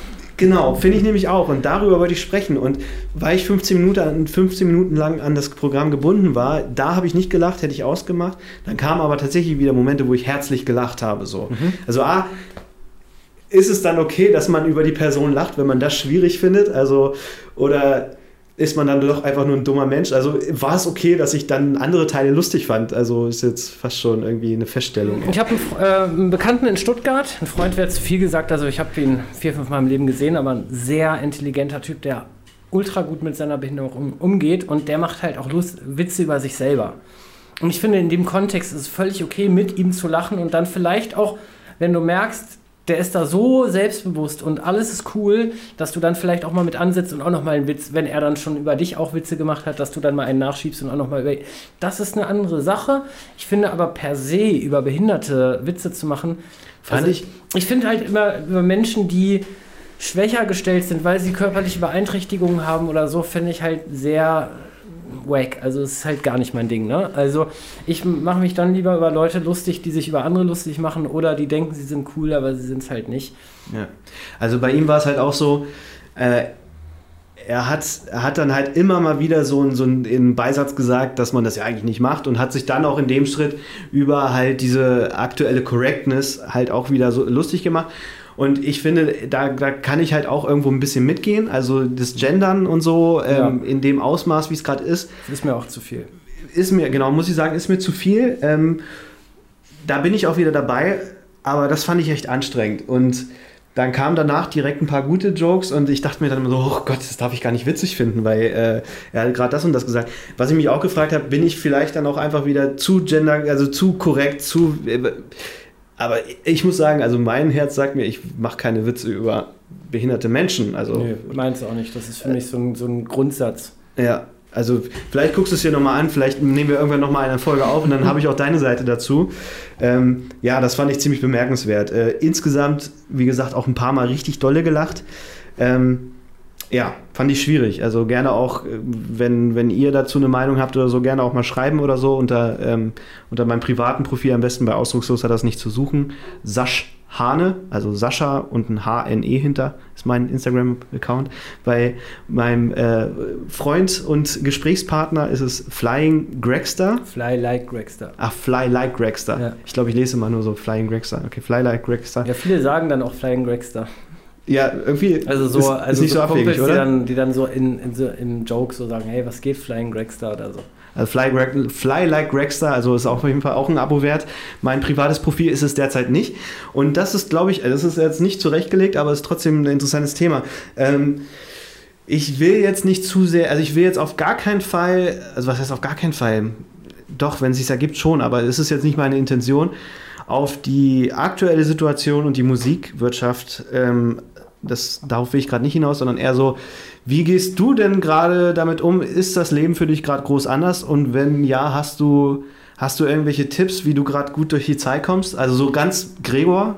Ja, also ähm, es hat sich natürlich was verändert. Also ähm, ich denke, dass äh, gerade der nicht vorhandene Live-Bereich schon echt mager ist, ne? weil bei uns ist das Live-Spielen super wichtig. Also wer Bilder von der Tour gesehen hat, äh, der weiß, was bei uns abgeht, wenn wir live sind. Und das ist ein ganz wichtiger Bestandteil. Auch die Nähe zu den Fans. Und es ist natürlich so, ich würde sagen, die Tour letzten, Ende letzten Jahres, die Deutschland-Tour, die wir da gemacht haben, das war schon mit einer der nicesten Zeiten meines ganzen Lebens. Also wenn du jeden Tag in einer anderen Stadt aufwachst, wachst, bist mit deinen Freunden, immer geile Konzerte, das ist schon, das ist schon ein Traum von mir gewesen. Und das jetzt einfach nicht machen zu können, obwohl wir es machen könnten, äh, ist schon schade, aber ich finde es halt aus unserer Position nur rumzujammern, ist schon sehr, sehr wack, weil du musst dir andere angucken, die viel härter betroffen sind, weil wir sind ja jetzt, bei uns ist es eher Luxus, was wegbricht aber uns geht es finanziell gut. Wir mussten keine Leute kündigen. Bei uns sind die Löhne auf die nächsten Jahre abgesichert. Äh, Büromieten sind abgesichert. Äh, wir haben einen super Vertrag mit Universal, äh, die Streams laufen, wir können weiter Musikvideos produzieren. Die Jungs sitzen weiter in der Booth und produzieren Musik. Also so krass beeinträchtigt sind wir nicht und wir haben halt einfach dann gesagt, wir machen ja immer so, Meet wir arbeiten sehr viel mit Meetings und wir haben einfach im Team entschieden, hey, pass auf, dann konzentrieren wir uns auf Dinge, die sonst wir nicht hätten machen können. Also wir machen Zusatzformate, wie zum Beispiel Back to School, wo wir mhm. dann so ein, so ein, wie so ein Quiz, wie so eine Quizshow mit Rappern machen oder, ja, keine Ahnung, etwaige andere Videoformate und wir intensivieren die Arbeit an Musikvideoproduktionen und haben dann halt einfach gesagt, okay, die Luft, die entsteht, die nutzen wir für andere Projekte. So, das heißt, rumzujammern aus unserer Position wäre schon sehr schwach, weil wenn du mit Leuten von Technikverleih sprichst oder Messebauern oder Diskothekenbetreibern oder wir könnten das jetzt. Oder, oder, oder. Hm. Die sind echt am Arsch und die ja. tun mir wirklich leid und die werden vergessen. Die bekommen ja. keine Hilfe, ne? So, also keine vernünftige Hilfe. Jetzt kann hm. der Staat sagen, ja, die haben ja die Corona-Hilfen. Aber das ist ein feuchter Furz bei dem, was die für Probleme haben und es tut mir unglaublich leid für alle, die da betroffen sind. Äh, privat war der erste Lockdown für mich schon schwierig, weil du kennst mich, ich bin sehr, ein sehr extroverter Typ. Ich brauche immer Menschen um mich rum und zu der Zeit hatte ich keine Freundin oder sowas. Und ja, ich konnte dann nur noch ganz, ganz ausgedünnt Menschen sehen, was mir sehr schwer fiel, nur zu Hause zu sitzen und zu telefon telefonieren zu können. Ich habe dann halt sehr viel Sport getrieben. Hm. Was machst War du für Sport? Ich gehe joggen, fahre viel Fahrrad und äh, das habe ich halt jeden Tag volle Kanne gemacht und dann noch so ein paar andere Sachen, so ein paar Kickbox-Übungen von früher und so. Äh, aber letzten Endes habe ich mich dann auch gesünder ernährt und mal wieder so ein bisschen zu mir selber gefunden. Das war für mich gar nicht so schlecht. Also im ersten Moment war es behindert für mich. So im Sag zweiten Moment, ja, du weißt ja, wie es gemeint ist. Im zweiten Moment war es, ähm, im zweiten Moment habe ich dann aber die Vorteile der Situation gesehen, weil ich dann wirklich mal so ein bisschen wieder entschlackt habe, mal so ein bisschen wieder runtergefahren bin, zu mir gefunden habe. So, und jetzt ist ja wieder so ein Lockdown Light. Ähm, ähm, jetzt ist die Warum eigentlich Lockdown Light? Also naja, hängt es nur damit zusammen, dass Friseure noch offen haben? Oder? Naja, es ist ja schon auch vom Feeling ein bisschen anders. Ne? Also so aber beim ersten Lockdown war ja, wenn du in die Stadt gegangen bist, da war ja Totenstille. ja, ja aber nichts. Light im Sinne von, wie es umgesetzt wird. Aber die, die Regeln sind doch also ähnlich, ja gut. Ich will da auch gar nicht auf den Fachbegriff rumsimpeln. Ja. Also ich kann nur sagen, dass meine private Situation, ohne da näher drauf einzugehen, inzwischen eine andere ist und das ähm, macht natürlich dann auch anderen, äh, einem einen anderen Mut oder andere Stimmung. Also ich, mir geht es momentan richtig gut. Ja. Ähm, aber vielleicht mal zurückgestellt die Frage, weil das habe ich mich nämlich auch gefragt, weil du bist ja nun auch in diversen Branchen unterwegs. Wie doll hat dich das denn beeinträchtigt mit ausdruckslos? Weil das habe ich mich wirklich äh, schon bevor wir heute eingestiegen sind gefragt, weil du hast ja nun mit wirklich fast allen Branchen zu tun, du sprichst mit vielen Leuten. Erstmal bekommst du wahrscheinlich selber sehr viel Rückmeldung. Und zweitens, was hat sich für dich geändert? Wie, was hast, wie hast du dann, was waren deine Pläne, wie, wie du hm. damit umgehst? Ähm, also schön, dass du es fragst. Ich muss bloß aufpassen. Ich hatte das Gespräch auch schon mit äh, äh Johnny letztes Mal. Habe ich mir fast gedacht. Aber alles gut. Ich erwarte ja auch nicht, dass du das gehört hast. Also von daher alles gut. Ich würde es vielleicht noch mal kurz umreißen. Vielleicht auch für Leute, die jetzt das erste Mal äh, zuhören. Also primär erstmal war die Frage, so verstehe ich sie jetzt, äh, inwieweit hat es uns getroffen? Nee, so, also klar wird sicherlich ein Umsatzrückgang da sein, aber, aber ich meine, du kannst ja weiter Videoproduktionen machen. Ne? Das ist ja nicht so wie ein DJ, der nicht mehr auflegen kann jetzt. Ne? Ja, genau. Also im März war es wirklich so, wie, wie es wahrscheinlich auch allen anderen ging äh, oder den meisten anderen ging, wirklich äh, an einem Tag sechs Absagen für Projekte und äh, dann war halt auch der Arsch offen. Ne? Also mhm. dann war ich wirklich auch erstmal wie so eine Mumie. Und okay, wir haben noch eine Woche für eine Woche Arbeit. Okay, weiter am Go. Und das hatte ich beim letzten Mal auch ziemlich ausführlich erklärt. Die aktuelle Situation war da noch nicht, wie sie jetzt ist. Deswegen würde ich mich darauf konzentrieren. Also grundsätzlich kann man, möchte ich dir jetzt einfach nochmal sagen, wir sind, finde ich, sehr, sehr gut durchgekommen. Also mhm. ich bin super dankbar dafür, auch für unsere Kunden wir hatten, also einen Kunden muss man dabei betonen, ich möchte das jetzt aber nicht in der Öffentlichkeit machen, aber ähm, dass wir, wir haben echt großes Glück gehabt. Also mhm. wir sind echt richtig, richtig gut durchgekommen und dafür bin ich sehr, sehr dankbar. Und die zweite Runde läuft, finde ich, wesentlich professioneller ab. Also die Kunden neigen gerade nicht zu Kurzschlussreaktionen. Also Drehs absagen.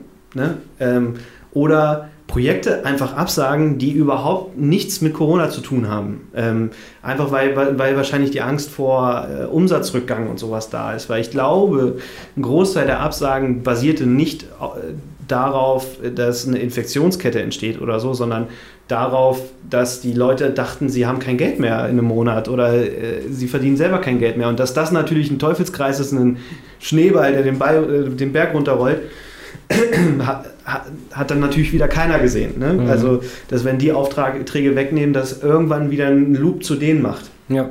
Und das muss ich sagen, dass, das beobachte ich gerade. Also diese, diese, dieser, ganz ehrlich, ich bin kein Freund von diesem Wort Lockdown, weil ich finde, ein Lockdown ist für mich was ganz Schlimmes, so wenn ich mir mhm. das so vorstelle.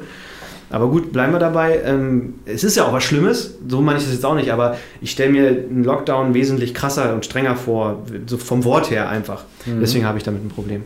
Ähm, naja, auf jeden Fall, jetzt läuft das wesentlich koordinierter ab und es passieren nicht so viele Kurzschlussreaktionen, weil ich, ich glaube, die Wirtschaft wird im zweiten Lockdown weniger Kratzer davon tragen, auch wenn es nach wie vor die ganz großen Verlierer gibt, an die wir alle denken. Aber ich glaube, es wird für die Wirtschaft nicht so schlimm. Ich glaube auch, weil jetzt ist eine, eine Situation da, die nicht komplett neu ist. So, diese, diese, dieser Psycho, diese psychologische Komponente ist, glaube ich, nicht so stark damit da drin. Ja. Äh, und es lässt sich jetzt, glaube ich, eher noch skalieren und äh, einschätzen, als das noch vor einem halben Jahr der Fall war. Ja, es ist halt nicht mehr neu. Man weiß jetzt damit umzugehen. Man hat alles vorbereitet und äh, die Angst ist nicht mehr so, äh, die macht nicht mehr so die, die Intelligenz weg. Also, ne, also man wird nicht auf einmal so ein Schockstarre oder so. Ich glaube, wenn man das so menschlich vergleicht. Genau. An, an, und für sich versuche ich ja auch immer dieses Thema zu vermeiden, weil es wollen ja momentan auch immer alle mit einem darüber sprechen und diese ganzen unterschiedlichen Meinungen und dann so, so Leute, die ja dann auch versuchen, einen so auf ihre Meinung rüberzuziehen, finde ich mal ganz furchtbar. Also vor allem, ja. wenn du die Leute auch noch magst. Ne? Ja. Also, und ich habe halt leider auch in meinem Umfeld so Leute, die dann so. Äh, Hast du Verschwörungstheoretiker? Tatsächlich ja, auch Leute, von denen ich viel halte und äh, Ach, die Scheiße. echt nicht dumm sind, aber ich irgendwo verstehen kann, woher die Ansätze kommen. Ich finde es aber trotzdem Quatsch, aber diese Diskussion dann zu führen, das will ich einfach nicht, weil das heißt nur Konflikt und Streitpotenzial, ohne dass irgendwer dadurch was gewinnen kann, weil es haben sowieso die Leute ihre Meinung, wie sie sie haben und so, ich weiß, es ist sehr schwierig. Deshalb, an und für sich finde ich das halt inzwischen halt durch die Bank weg nur noch negativ belastetes Thema. Genau. Und also, das habe ich Johnny auch gefragt und er hat super korrekt immer geantwortet. Ich mag darüber auch gar nicht mehr so reden. Mhm. Ähm, nicht, weil ich die Augen davor verschließe oder nicht dran glaube oder mhm. nicht vorsichtig bin. Also in jedem Punkt ist genau das Gegenteil der Fall. Aber ich finde halt einfach. Das Reden hält eh schon alle drüber, dann ja, braucht man eben, selbst ne? nicht auch noch mal ständig genau. drüber reden. Worüber ich gerade reden wollte, und es ist auch nicht so, dass es jetzt irgendwie gerade in die falsche Richtung gelaufen ist, ich fand es trotzdem sehr ansprechend, ich würde es bloß da jetzt erstmal cutten, ähm, ist der persönliche, ganz persönliche Sascha-Gregor-Umgang. Mhm. Du hast dann gesagt, du hast jetzt eine Freundin und ähm, ich habe ich ich hab gerade so meinen Workaround gefunden. Ähm, weil bei mir ist ja auch ein Sport schon immer ein großes Thema. Ich sehe nicht so aus, aber ich mache schon ähm, wirklich eigentlich drei, viermal die Woche Sport. Mhm. Nicht immer so intensiv, dass man das jetzt irgendwie, dass ich aber jetzt. Das hast du ja schon immer gemacht. Genau. Das sieht man und, dir ja auch an. Genau, also ich mache es wirklich regelmäßig, aber natürlich nicht super krass intensiv, sonst hätte ich ein, ein kleines Bäuchlein und so und würde ganz anders aussehen. Aber ich mache es halt immer, schon seitdem ich 16 bin. Es mhm. gab nie irgendwie eine Zeit. Aber Frauen stehen doch auch oft auf so ein kleines Bäuchlein, oder? Also ich, weiß ich, nicht, ob das meine, ich, ich, weiß nicht, ob das meine das tut. Also meine Frau steht auf mich, aber sie hat mir noch nie gesagt, oh, dein Bäuchlein. Oh, Schatzi. also das habe ich noch nicht gehört, aber äh, ich glaube schon, dass sie auf mich steht. Ähm, nee, und also das ist ein Minuspunkt, das ärgert mich gerade am meisten irgendwie so im privaten Leben, im privaten Raum. Äh, Im März konnte ich halt richtig gut draußen bei uns im Garten Sport machen. Ja, voll, ne? Und Weil jetzt gerade nicht halt. Ne? Es gab ja auch einfach nichts anderes und dann hast du halt gesagt, ey, dann machst du das jetzt und das ja. tat einem voll gut. Ja, aber jetzt geht das nicht so wie in der, also Laufen ist gar kein Problem, das mache ich ja auch. Äh, ja, ich kann es gerade nicht. Wegen äh, körperlich? Wegen meinem Knie. Das macht das gerade nicht so ganz mit. Wenn ich jetzt wieder laufen würde, dann hätte ich schon wieder relativ bald Probleme damit. Mhm. Deshalb kann ich es gerade nicht. Hatte ich auch eine Zeit lang, dass ich immer so ein Stechen im Knie hatte, so ab zwei, dreimal laufen. Äh, wirst du auch kennen, aber ich habe es dann einfach gemacht. Ich habe dann wirklich ganz, ganz kleine Schritte, also ganz, ganz kleine mhm. Runden und wirklich ganz, ganz langsam wurde ich größer und dann war das jetzt kein Thema mehr. Ja, ich muss das vielleicht auch mal. Man weiß das ja eigentlich, aber vielleicht mach einfach mal eine immer wirklich nur ganz kleine Fortschritte. Naja, auf jeden Fall, das ist doof, Sport. Das habe ich auch immer noch nicht so richtig gelöst, weil im März konnte man super draußen Sport machen in der Sonne, da war, die, war es auch noch nicht so früh dunkel. Aber was mir gerade richtig dolle hilft, ist, ich, äh, wenn ich abends nach Hause komme, ich setze mich mindestens noch mal eine Stunde an meine Urlaubsvideos. Also du weißt das ja, glaube ich, so ein bisschen, dass ich ähm, eine Zeit lang auch die auch hochgeladen habe und fertiggestellt habe. Die waren auch immer nice, nice geschnitten und immer irgendwie so ein die hatten immer so ein, irgendwie ein gewisses Etwas. Das war kein normales Urlaubsvideo, was du da immer gemacht hast. Übrigens hast du mir mal vor vielen Jahren, also zu der Zeit auch mal in den, in den Beisatz, in den, also einen Satz zu mir gesagt, den ich, an dem ich ziemlich häufig denke. Ähm, du hast mal gesagt, ja, so, wenn es für dich ist, also wenn du was für dich machst, dann ist es immer so richtig, richtig geil. Ja, ist auch so. Und das ist bei mir hängen geblieben und ich habe versucht, daran zu arbeiten und meine auch geschafft, dass auch dass es mehr eine gerade Linie ist, nicht nur für bei Sachen, die für mich sind und bei anderen Sachen weniger ist. So. Und ich, das hat bei mir auch so in gewissen Bereichen einen Scheiter umgelegt, weil ich dann auch mehr hinterfragt habe. Äh, ich bin niemand, der überleistet, was ja in unserer Branche gang und gäbe ist und was ich nicht so richtig verstehe. Also man kriegt einen Auftrag und packt drei Tage rein, obwohl man nur einen Tag bezahlt mhm. bekommt. Das mache ich nicht mehr, weil ich denke mir, ich bin jetzt über 30, ich mache das mhm. zwölf Jahre, ich will jetzt auch endlich mal Kohle verdienen, das soll mir bezahlt werden. Mhm. Ähm, aber trotzdem habe ich durch diesen Satz, den ich immer noch mhm. häufig im Kopf habe, es irgendwie geschafft, innerhalb des Tages halt auch richtig geil zu sein. Das heißt, ich habe an meinen Prozessen gearbeitet, mhm. wie sei es auch nur irgendwie IT oder sowas oder äh, Workflows und so weiter. Und also das war, war ein wichtiges Kommentar. Und das mit den Urlaubsvideos kann ich komplett verstehen, weil also ich habe, wenn ich mal so, das war jetzt nicht nur zwingend auf Corona bezogen, auch wenn es mir mal irgendwie scheiße geht oder so, äh, ich habe mir so selber, das habe ich gar nicht so sehr für die Öffentlichkeit gemacht. Klar ist das auch immer ganz gut, wenn die das auch sehen können, aber ich habe bei mir, du kannst ja mal diese Story-Highlights machen, ne? Mhm. Und da gibt es so ein Story-Highlight bei mir von der Tour zum Beispiel. Mhm. Und wenn ich mir das so in einem scheiß Moment gucke ich mir das manchmal an und denke mir so, Alter, war das geil, hat das mhm. Bock gemacht. Und dann kriege ich halt automatisch gute Laune. So. Es yeah. befreit einen dann so ein bisschen davon, wenn man so geile Erinnerungen sich einfach anschaut. Ja, und das wollte ich nämlich auch mitgeben. Also das, das ist für mich gerade total geil. Also ich bin, ich versuche jetzt chronologisch zu arbeiten. Das letzte Video, was ich nicht fertiggestellt habe, war Thailand 2016. ich habe ein paar mehr Urlaube zwischendurch gehabt. Ich habe noch einiges vor mir. Also hoffentlich wird das äh, wird der Lockdown nicht so lange gehen, dass es leer geht, aber das ist gerade echt schön. Also ich äh, gucke mir dann da irgendwelche Videos an, wo ich mich selber auch irgendwie in einem Urwald sehe oder mit einem Quad, was ja meine große Leidenschaft ist, ähm, äh, durchs Gelände fahren und so und es macht mich total glücklich. Das ist gerade so mein, mein Tipp, den ich vielleicht auch mitgebe. Ich meine, ihr macht nicht alle Urlaubsvideos, aber ich habe zum Beispiel meiner Mutter gestern gesagt, ey, ordne doch mal Urlaubsfotos oder so. Oder mach, die, mach, mach mal ein bisschen Ordnung rein oder guck sie dir nur an. Das macht so gute Laune irgendwie, äh, weil man sofort dann so Flashbacks hat. Also man erinnert sich auch automatisch wieder so an Sachen, die dich, wenn dich jemand fragt, du niemals hervorrufen könntest, aber die sind auf einmal wieder da. So. Ja. Und das ist extrem pushend gerade für mich. Also probier es mal aus. Kann ich, kann ich nachvollziehen, ja. Ne, also bei dir ist es die Story Highlight. Es ist genau das gleiche Prinzip. Also es scheint es echt auch dir auch so zu gehen. Ja, ne? total. Ich würde sagen, wir machen jetzt nochmal eine kurze Pause, äh, sammeln uns nochmal, führen die Tradition fort mit unserem Spiel, den drei Fragen gegenseitig in maximal zwei Sätzen beantwortet. Vielleicht schaffen wir es heute, das auch zu schaffen in zwei Sätzen und hören uns gleich wieder. Wir sind wieder da und ich möchte es nochmal für einen kleinen äh, Zeitinfo nutzen und mache genau das, was ich gerade ansprechen will. Ich habe das Gefühl, ich werde mal gucken, ob es auch äh, wirklich so ist, wenn ich es mir anhöre, dass ich diesmal weniger äh sage. Das liegt aber, glaube ich, daran, dass ich, ich weiß nicht, ob es an Gregor liegt, aber heute bin ich nicht ganz so aufgeregt wie sonst. Und das habe ich mir vorgenommen. Also alle Kritiker, die den Podcast scheiße finden, weil ich immer so wirr bin und so oft äh sage, äh, ich arbeite daran und sag, leite das auch ein mit einem äh. Mir wäre es auch nicht aufgefallen. Ja, man ist wahrscheinlich sehr selbstkritisch, aber ist ein Thema, glaube ich. Also das äh ist mir sehr. Ja, viel, viele haben so Füllworte. Und ich hatte das zum Beispiel auch mal eine Zeit lang mit dem Wort so. Dann habe ich ganz oft Stimmt, so gesagt. Das, das ist auch ein bekannter Tick, mhm. immer so zu sagen. Ja. Babak macht das, glaube ich, auch. Mhm. Äh, ja. Äh, ja, äh, ja. Naja, mal gucken, ob ich es hinkriege.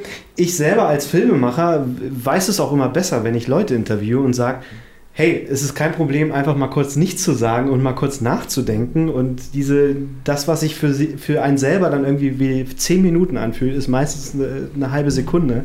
Und äh, die kann man sich ruhig nehmen. Also das schreibe ich mir selber auf die Fahne, wo ich sonst immer der Klugscheißer war. Ich würde ganz gerne das Spiel mit dir machen. Mhm. Das Spiel. Wir haben uns gerade beide nochmal Fragen überlegt, wie immer ähm, in diesem Moment überlegt. Und ich habe auch wie immer nur zwei Fragen ich glaube, das letzte Mal hat Johnny angefangen, dann fange ich diesmal an. Okay. Denkst du dir manchmal, ich bin zu alt für den Scheiß? Nein. Nee? Also ich habe es mir, ich darf ja nur kurz antworten, oder? Eigentlich schon.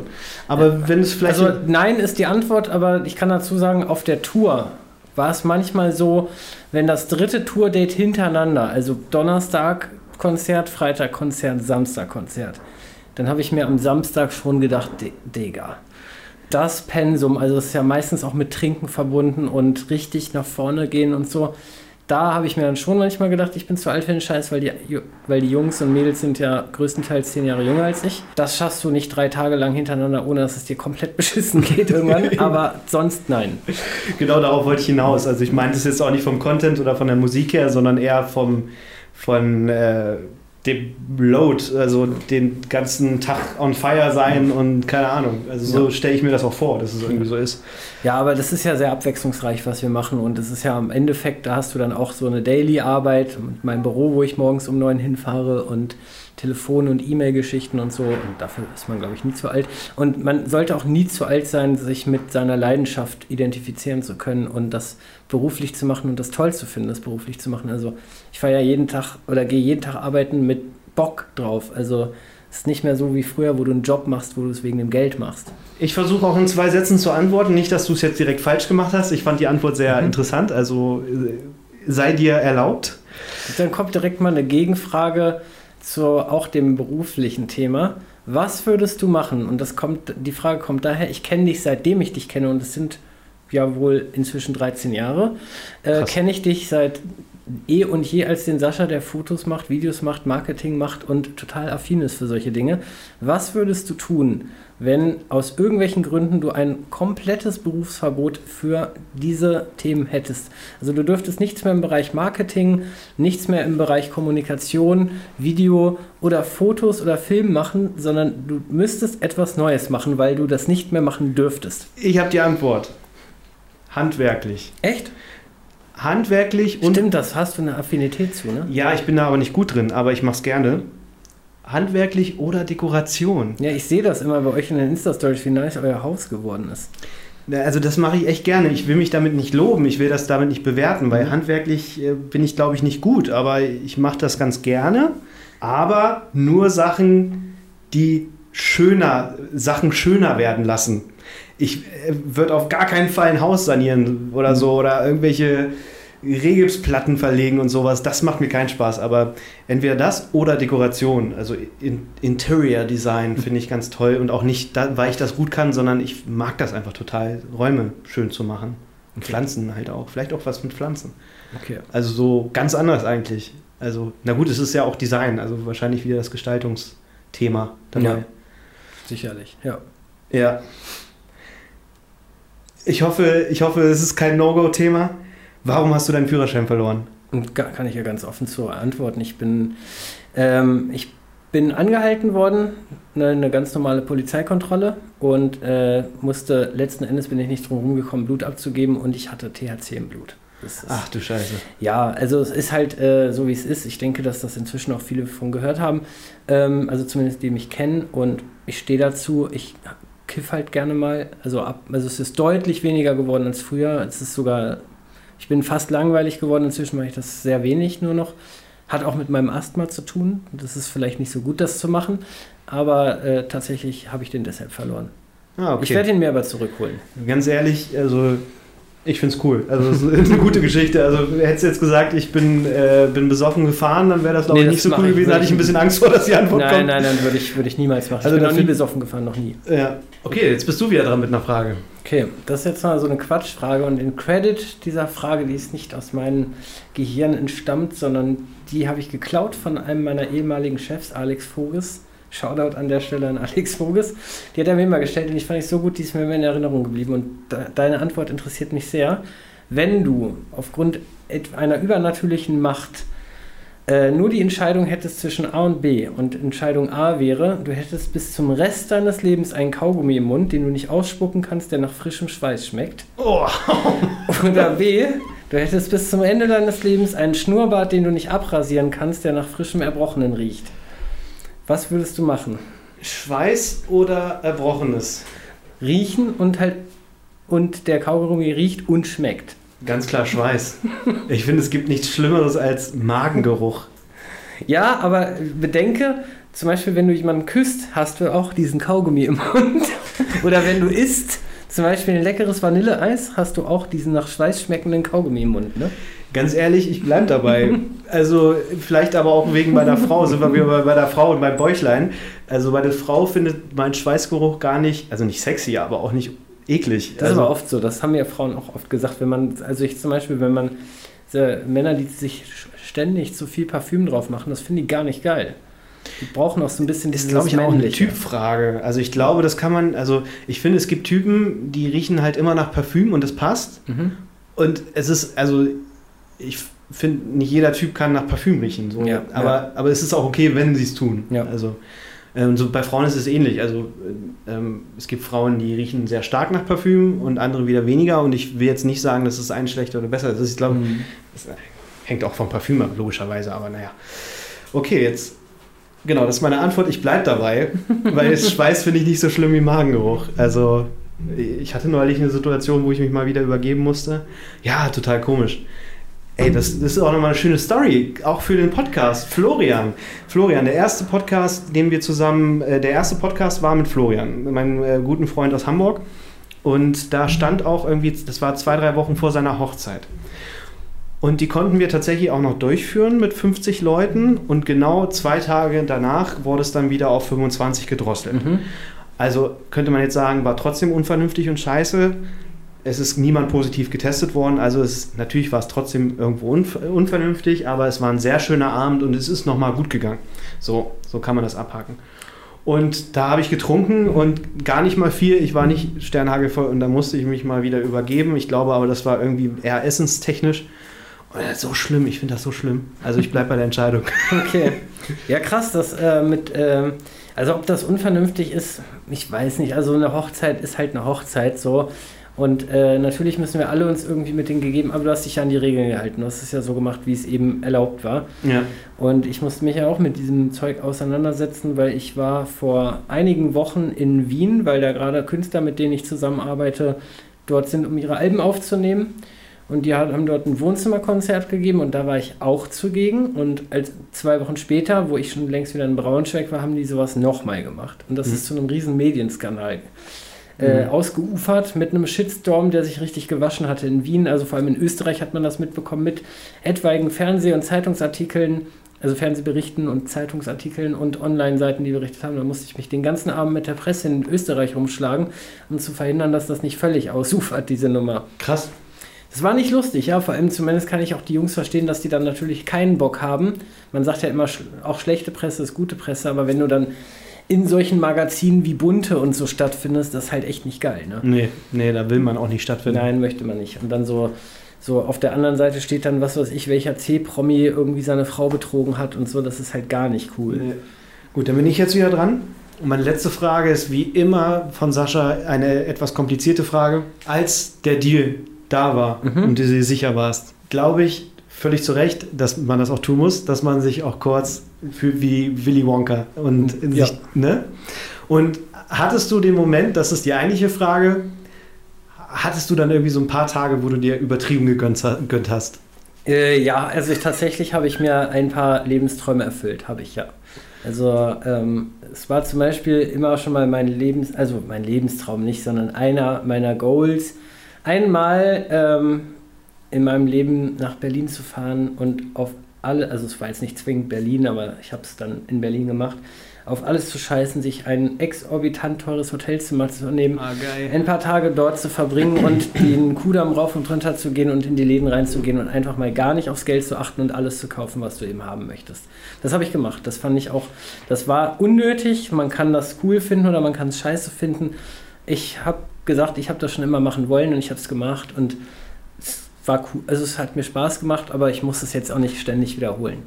Also ich bin ja sowieso ein Gab es bisschen... einen Kater danach? Also hast du es ein bisschen bereut? Naja, also ich bin zumindest, zumindest in den einen Laden reingegangen. Äh, ich muss die Marke ja jetzt nicht nennen, aber es ist eine ziemlich teure Marke, die ich sehr geil finde. Und ich bin da rein und da ist es dann ein bisschen mit mir durchgegangen und ich habe tatsächlich nur noch auf Gegenstände gezeigt, ohne sie anzuziehen oder den Preis zu hinterfragen und habe gesagt, das, das, das, bitte einpacken. Und als wir dann zur Kasse gegangen sind und äh, der Preis für ein T-Shirt bei fast einem vierstelligen Bereich lag, habe ich mich schon gefragt, ob das jetzt nicht ziemlich dumm ist, was du gerade machst. Aber es ging mir da ums Prinzip, das einfach Und gemacht zu haben. Kamst du irgendwann zu der Erkenntnis, dass es dumm war? Also Naja, im Grunde genommen nüchtern betrachtet ist es dumm. Zumal Ja. das T-Shirt nach dem dritten Waschen schon so an der einen Stelle so eine, Nein, so eine, so eine schlechte Ecke gekriegt hat. Es ist, ist ne, aber es ging mir ja nicht darum, dieses T-Shirt zu kaufen, sondern eine Doch. Sache zu machen, die du schon immer machen wolltest. doch genau darum ging gemacht. Ja. ja, doch darum ging es. Ja. So, ja, habe ich gemacht. Ähm, ja, und es gibt natürlich so gewisse Statussymbole. Das klingt, so, so doof es klingt, es war gerade äh, in mehreren Interviews aber The Thema, es gibt gewisse Statussymbole, die du in dieser Branche brauchst. Auch wenn jetzt mir Leute einen erzählen wollen würden, dass du sie nicht brauchst, du wirst anders wahrgenommen, äh, wenn du gewisse Statussymbole hast. Und äh, tatsächlich bringt es dir einen wirtschaftlichen Vorteil, wenn du zum Beispiel eine gewisse Uhr hast oder keine Ahnung. Da geht es gar nicht so sehr um Autos. Ich glaube, Autos sind sehr stark in, und mich interessieren Autos auch einen Scheiß. Also ich bin ein passionierter Fahrradfahrer und äh, liebe Fahrradfahren und da, da werde ich mit weitermachen. Also ich werde mir zwar den Führerschein wiederholen, aber ich bin jetzt nicht so ein Typ, der sich einen Porsche besorgen muss. Zumal ich will jetzt hier auch nicht dastehen, als wäre ich jetzt super reich. Also es ist jetzt auch nicht so, dass ich mir da den, einen Ferrari holen könnte oder so. Aber äh, tatsächlich brauchst du gewisse Statussymbole, um anders wahrgenommen zu werden, auch in der Zusammenarbeit mit Künstlern, weil das ist halt so. Das siehst du in den Staaten und es ist in Deutschland genauso. Mhm. Ja, gibt es bei mir auch voll. Also nur deswegen haben wir eine Red. also, Ja, absolut. Ey, das mit der Red kann ich voll nachvollziehen, weil ich Äh. bin ja nun sehr nah an deiner beruflichen Szene dran und hatte auch immer wieder damit zu tun und ich habe das immer wieder mitbekommen. Hast du eine Red, wirst du als Agentur anders wahrgenommen als eine Agentur, die keine hat. ich glaube, das wird gerade weniger, ganz ehrlich. ähm, da ändert sich gerade schon noch der, schon der Zeitgeist, aber es ist trotzdem immer noch so. Obwohl mein Geschäftspartner Vincent schwört ja immer auf diese Firma Ari. Der erzählt mir immer, ja, wie ja, geil klar, Ari das ist nochmal besser. Er hat mir, er sagt immer so, wenn Ja. er, wenn wenn es nach ihm ginge, hätte er gerne eine Ari. Ja, logisch, ist auch so. Aber das ist nochmal noch mal ein drauf. Ich kenne mich da nicht so aus.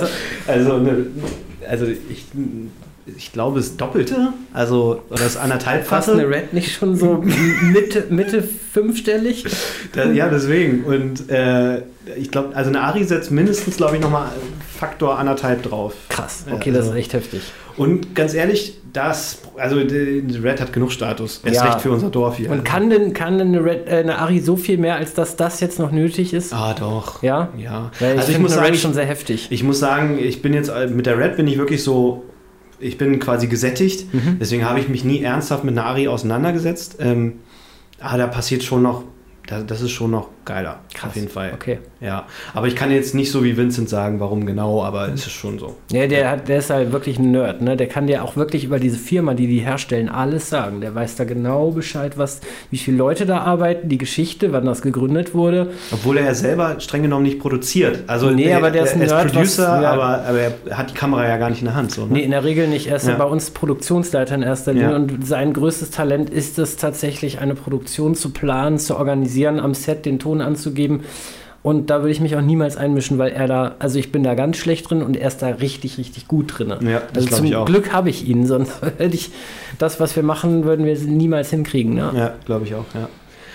Ähm, gut, dann ist das Spiel hiermit beendet. Habe ich nicht auch noch eine Frage? Ach so, ja, stimmt, stimmt, hast du. Entschuldigung. Ich wollte dich nämlich fragen, wenn du Musik machen müsstest, um davon leben zu können, und aber auf der anderen Seite auch deine eigene Leidenschaft mit einbringen wollen würdest und im dritten Aspekt das, was du dir selber zutraust, womit du irgendwie erfolgreich sein könntest, das unter einen Hut zu bringen, was für eine Musik würdest du machen? Ja, das ist super leicht beantwortet. Also das ist, denke ich mal, allein schon naheliegend, was ich jetzt sage. Das weißt du aber nicht, das kommt noch dazu. Ich habe mal Musik gemacht. Das weiß ich echt nicht. Nee, ja, du musst mich sein. Bruder, ich habe da jetzt einen neuen Song, habe ich mit Handy aufgenommen. Nein, ähm, ich habe mal gerappt, ja. Krass. Ja. Wie war denn dein Rap-Name? Oh, das ist so peinlich. Das muss ich jetzt sagen. Das ist so peinlich. Weil das wäre eh meine nächste Frage. Das war mir sogar damals schon peinlich. Das ist unfassbar, aber mir ist kein anderer eingefallen. Äh, Commander Hahn. Okay, das ist halt wirklich. Also, sorry, aber das ist echt corny. Das ist echt scheiße. Und das war es auch damals schon. Und, Commander. Aber, Commander, keine Ahnung warum. Commander Hahn. Ja, irgendwie vielleicht wegen H. Aber so als Quatsch-Rapper würde der Name vielleicht sogar wieder funktionieren. So, so wie SpongeBoss oder so. Ja, das ist aber so offensichtlich. Aber Commander Hahn klingt immer noch so, als ob. Na wohl kommt auf den Typ drauf an. Ne? Wenn man dazu ein Bild sieht und man sieht, dass der sich nicht ernst nimmt, dann ist das vielleicht wieder okay. Aber irgendwie ist Commander Hahn zu ernst, klingt zu, okay, ich will mich profilieren, also ich will mich damit bewerten. Irgendwie. Ja, obwohl, also gerade vielleicht damals, aber in heutiger Zeit würde den Namen echt keiner ernst nehmen. Also die wüssten dann, okay, das kann nicht ernst gemeint sein. Ja, aber ich muss sagen, ich meinte das ernst, aber ich Krass. wusste, dass es nicht gut war. Okay, dann habe ich wirklich was dazugelernt heute. Das Ja, habe ich nicht ja. gewusst. Ja, habe ich gemacht. Ähm, und das würde ich auch wieder machen. Ich hatte auch mal eine Phase vor ähm, anderthalb Jahren. Da bin ich tatsächlich wieder mit einem Freund zur Schule gegangen, äh, auf die Deutsche Pop in Hannover und habe ähm, da so ein Abendstudium gemacht zum Beatdesigner erst und dann Krass. später die nächste Stufe heißt dann anders, wo man dann wirklich äh, komponiert sozusagen. Ja, auf jeden Fall habe ich auch eine Phase gehabt, wo ich das mal wieder aufleben lassen wollte, nicht im Sinne von Hip-Hop, sondern ich mag, äh, ich bin auch, bin auch sehr elektroaffin und wollte irgendwie so ein bisschen in die Minimal-Richtung gehen, auch wenn die gerade nicht so populär ist. Und da hast du eine Ahnung. ja, ist es das? Naja, also unser A&R bei Universal, der uns gesigned hat, das ist der gute Magnus Textor. Der ist inzwischen Senior A&R bei Universal. Ich würde bald behaupten, der ist aktuell der erfolgreichste A&R in ganz Deutschland. Und der hat den Act Topic gesigned. Hm. Ich kannte den gar nicht vom Namen. Ist ein junger Mann aus, ich glaube, Brandenburg, bin mir gerade nicht ganz sicher. Ja. Und der Typ ist der mit wirklich ganz weitem Abstand erfolgreichste Act aus Deutschland aktuell.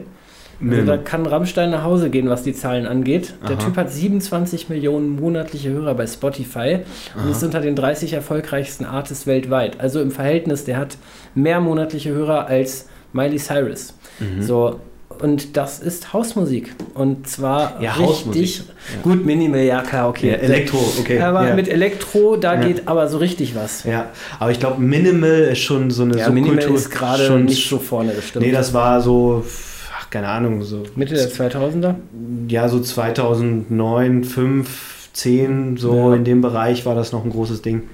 Glaube ich. Also es ist immer noch, ich höre es auch immer noch Aber auch gerne. als Beat Producer, ich habe gerade, ich arbeite gerade mit einem jungen Mann zusammen, der kommt aus Amberg. Sein, Na sein äh, Künstlername ist Young Taylor.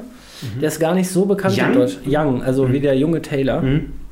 Und ähm, das ist super krass, was du heute als Beat Producer erreichen kannst. Also der Typ ist 20, ist bekannt geworden, weil er den Song Neymar von UFO 361 und Capital Bra produziert hat. Mhm. Der ist Multiplatin gegangen. Ich glaube 140 Millionen Aufrufe bei YouTube alleine. Und ähm, dadurch ist er bekannt geworden und der ist inzwischen international aufgestellt. Ne? Der produziert halt bei sich in seinem kleinen Dorf Beats, ist, lädt die bei Beatstars online und die kannst du kaufen. So, und der ist in der Weltrangliste Aber auch immer mit einer Beteiligung, oder? Ne, der bekommt Geld, ne? Und, äh, Also, und, aber auch mit äh, einer- und, und man nennt das Royalties, das, Mhm, genau, das ist eine ja. Beteiligung. Ja. Und natürlich kann er sich GEMA ziehen. Und der arbeitet mit Leuten wie Ian Dior, NLE Chopper und Juice World, etwaigen anderen. Und das sind Weltstars, ne? Also der ist wirklich, du kannst heutzutage als Beat Producer dermaßen erfolgreich sein. Da ist aber ein Rapper eine arme Sau gegen. Mhm. Okay, krass. Ja, also das, das war ganz äh, idealistisch gesagt ja nie mein Anspruch. Also bei auch. Ich weiß, ich wollte Vor- das jetzt nur gerade dazu, weil das nee, ich, ja wollte, ganz- wollte, ich wollte, will das jetzt auch nicht schlecht machen. Ich fand, die, äh, fand die Info oder die, den, Mhm. den Inhalt sehr interessant gerade. Ähm, ich habe es dann auch letzten Endes abgebrochen, primär, weil ich noch ein Urlaubsvideo aus 2016 auf der Festplatte hatte und mich gefragt habe, wann will ich das denn erstmal fertig machen. Und die Erkenntnis, hey, ich, das hört sich jetzt super kitschig an, aber ich habe ja schon ein Hobby. Ne? Also es ist nicht das so. Ja mehrere Hobbys. Ja, also genau, also ich habe wirklich auch richtige Hobbys, aber es ist jetzt nicht so, dass ich sage, ich habe mein Hobby zum Beruf gemacht. Das ist es nicht, aber ich mache schon echt gerne auch. sammeln zum Beruf machen. die Phase ist auch vorbei. Ja? Ja, die ist auch vorbei. Äh, ich mache ja schon echt gerne Filme. Mhm. So. Und das ist ein großes Hobby. Und bevor ich mir, und da bin ich auch richtig gut drin. Ja. Und dementsprechend habe ich mich gefragt, okay, das wird sehr, sehr hart, dahin zu, also mit, mit der Musik irgendwo hinzukommen, dass es irgendwie gut wird und warum denn nicht mein Hobby weitermachen, das Filme machen und dann halt die, die Aussage mit Thailand. Also ich habe da noch so viele geile Sachen zu schneiden, wo ich echt auch gerne dann abends mich nochmal hinsetze ans gleiche Programm, wo ich den ganzen Tag davor schon gesessen habe, um das zu machen.